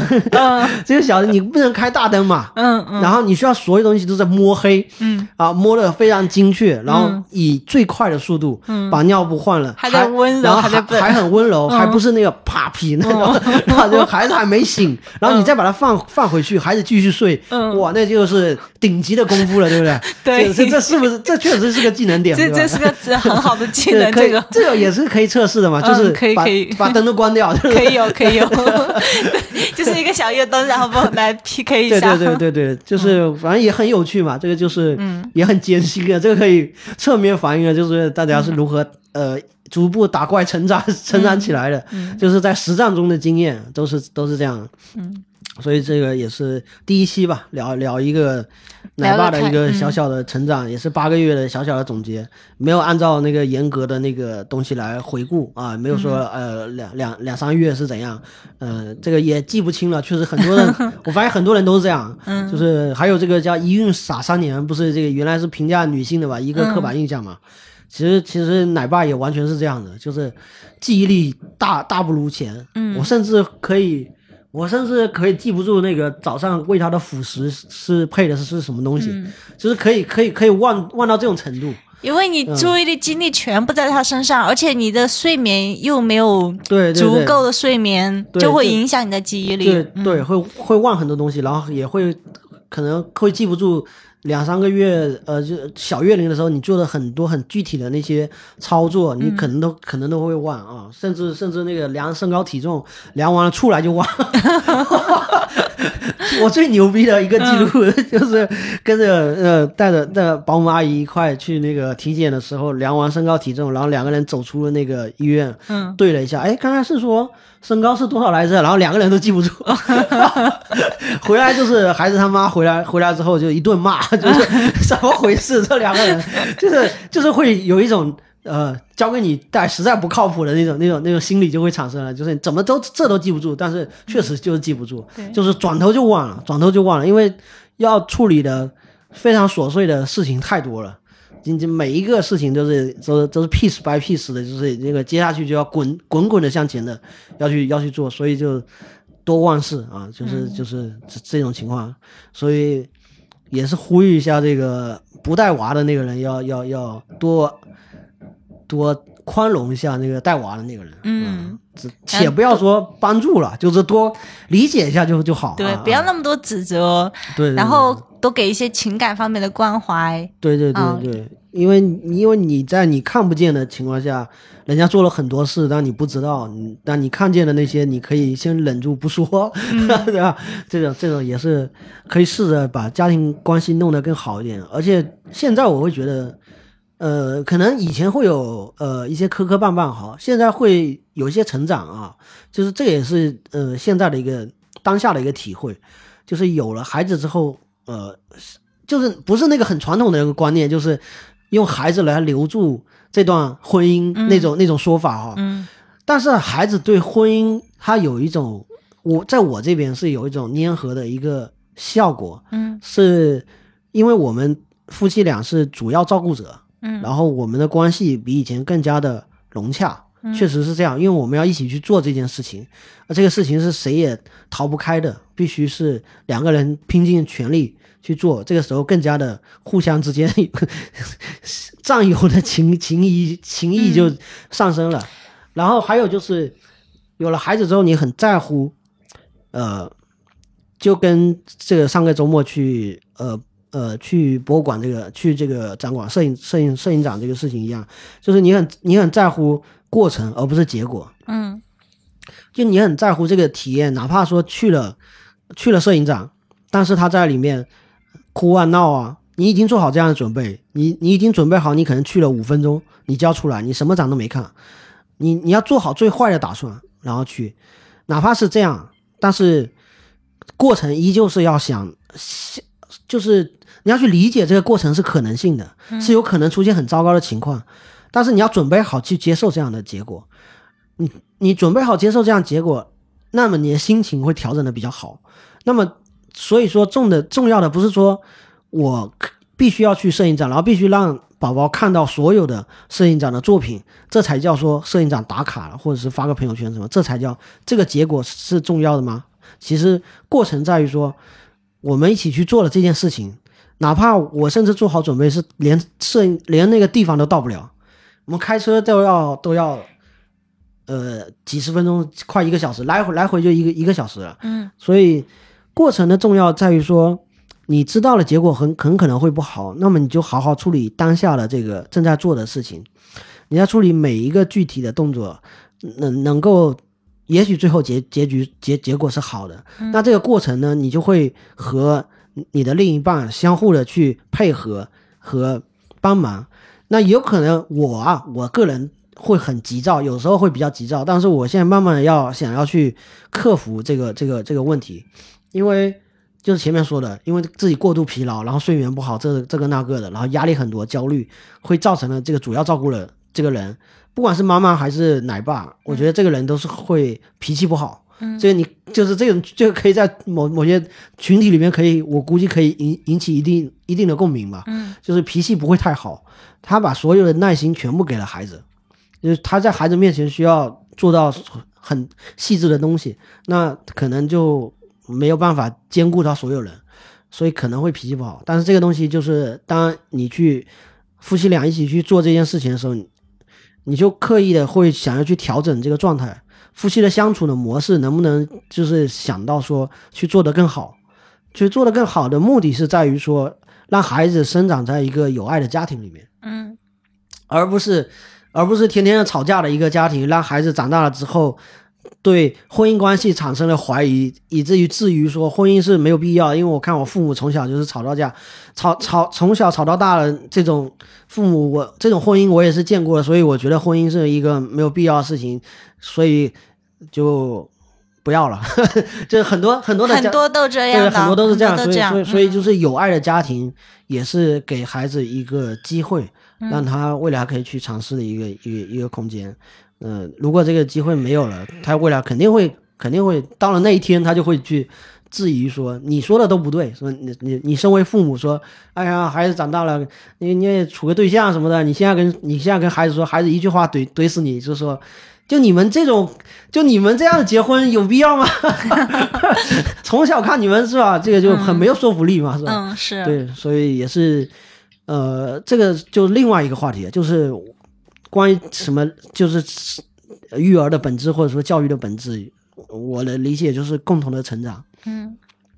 所以有一个孩子之后，你可以借着这个机会去完善你自己。你自己有很多的缺点，就两个人在一起可以无，其实可以无视这些缺点，可以无所谓，甚至让缺点放大，两个人互相争吵，或者是从不去考虑解决都可以。但有了孩子之后，发现你要为了这个有爱的环境，你必须要。去解决你自己的问题，你必须要看清楚自己身上的缺点。每个人两个人都得看清楚彼此自己那自己的问题，然后去解决问题，才能去。那那如果说把问题解决了，那你自己就得到了一个完整，你自己就变成完善了。所以人就是会更加的进步，那更加进步，以至于说你可以做一个所谓的更好的一个榜样。所以前面提到说早教啊什么那些的没有去做那些事情，是因为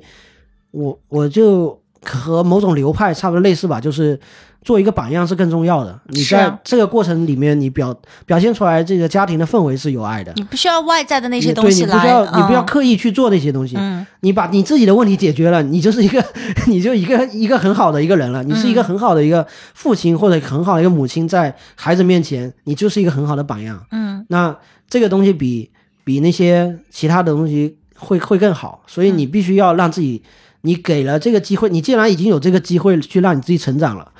那么你就好好去成长。孩子给了你这个机会去让你做做做你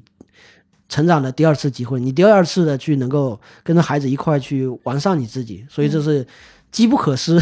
时不再来 的一个一个一个一个条件，所以你反正都到这一步了，那就可以去做这样，所以也是在践行吧，这个这个这个事情，这也是呃最近的一个感受，嗯，挺好的，挺好的，非常独到的见解，而且我终于听到了来自爸爸不同的声音，你知道我 我这边从我朋友他们带娃的声音听到的都是各种。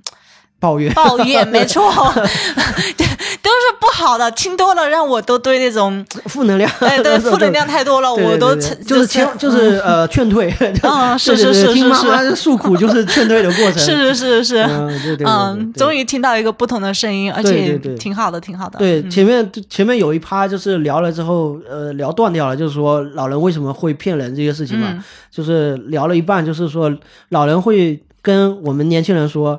没事，孩子现在小，闹一闹，长大了就好带了。嗯，就是这个老人经常会说，对吧？什么都是长大了就好，长大就好了。这个其实也是，他其实是一句宽慰人的话，他的本意是好，但他说出来的表象是一个一一场骗局。嗯，但他甚至在很多。年轻人不爱生孩子的时候，在当下就大家不想生孩子，当然长辈会劝年轻人说：“没事，生下来我带，或者说生下来都，哎，孩子很好带的，什么这些啊都。”就但其实跟我说的话，对对对对，他的本意是好的。嗯，呃，你像你看孩子出来可能会给你第二次成长机会嘛，这是个好事嘛。嗯，但是他整个是用欺骗的方式来达成的，他就是在他就是在骗，所以我就说这个东西是没有必要的，就是我我在。很多同辈，呃，就是说年轻人嘛，就是呃，宝妈群 类似这样。呃，之前那期节目就是我们聊那个生孩子的那期节目里面，嘉宾就说说那个带娃，从来没有说长大了就是大一点更好带这件事情，这是这个事情的本质。嗯，就是带孩子的本质上，它就是很艰辛的一个过程。你只有先理解了这个过程，你才不会给自己。过过的高过高的一个预期吧，你没有必要给自己一个很很很假的一个预期，说没事，现在八个月不好带，以后一岁就好带了。你你骗自己干嘛？你骗自己，最后你收获的就是一个落差很大的一个一个东西。所以就没有必要，就是直面直面血淋淋的这个现实吧。你就是娃就是不好带的，而且每一步的打怪升级，现在碰到的问题，可能现在还在解决他小月龄解决他生理的需求，然后稍微大一点，现在开始会爬，会会开始要尝试走路了，你开始解决他很多其他情感上的需求，很多成长的需求。再往后，再往后到了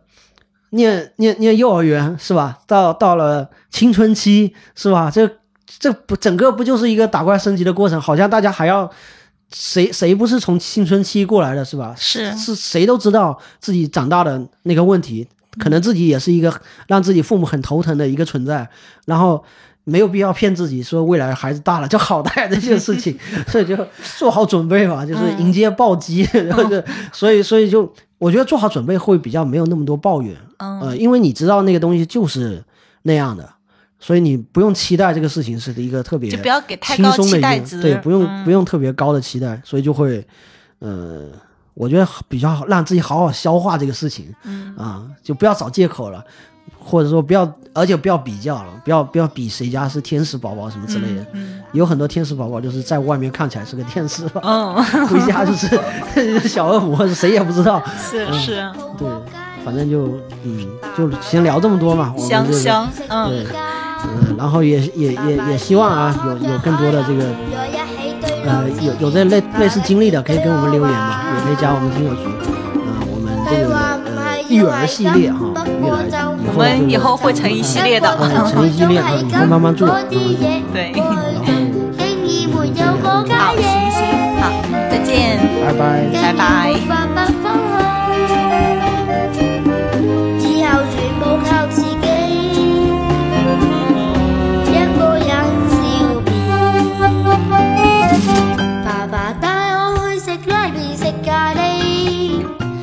爸爸带我去小便，做教我要怎样小便，要靠自己来练。佢话唔愿变成咁，不过就不过就不过就会总系咁，嗰啲嘢过去就经已没有嗰家嘢啦，所以没法不离开。全部靠自己。一个人小便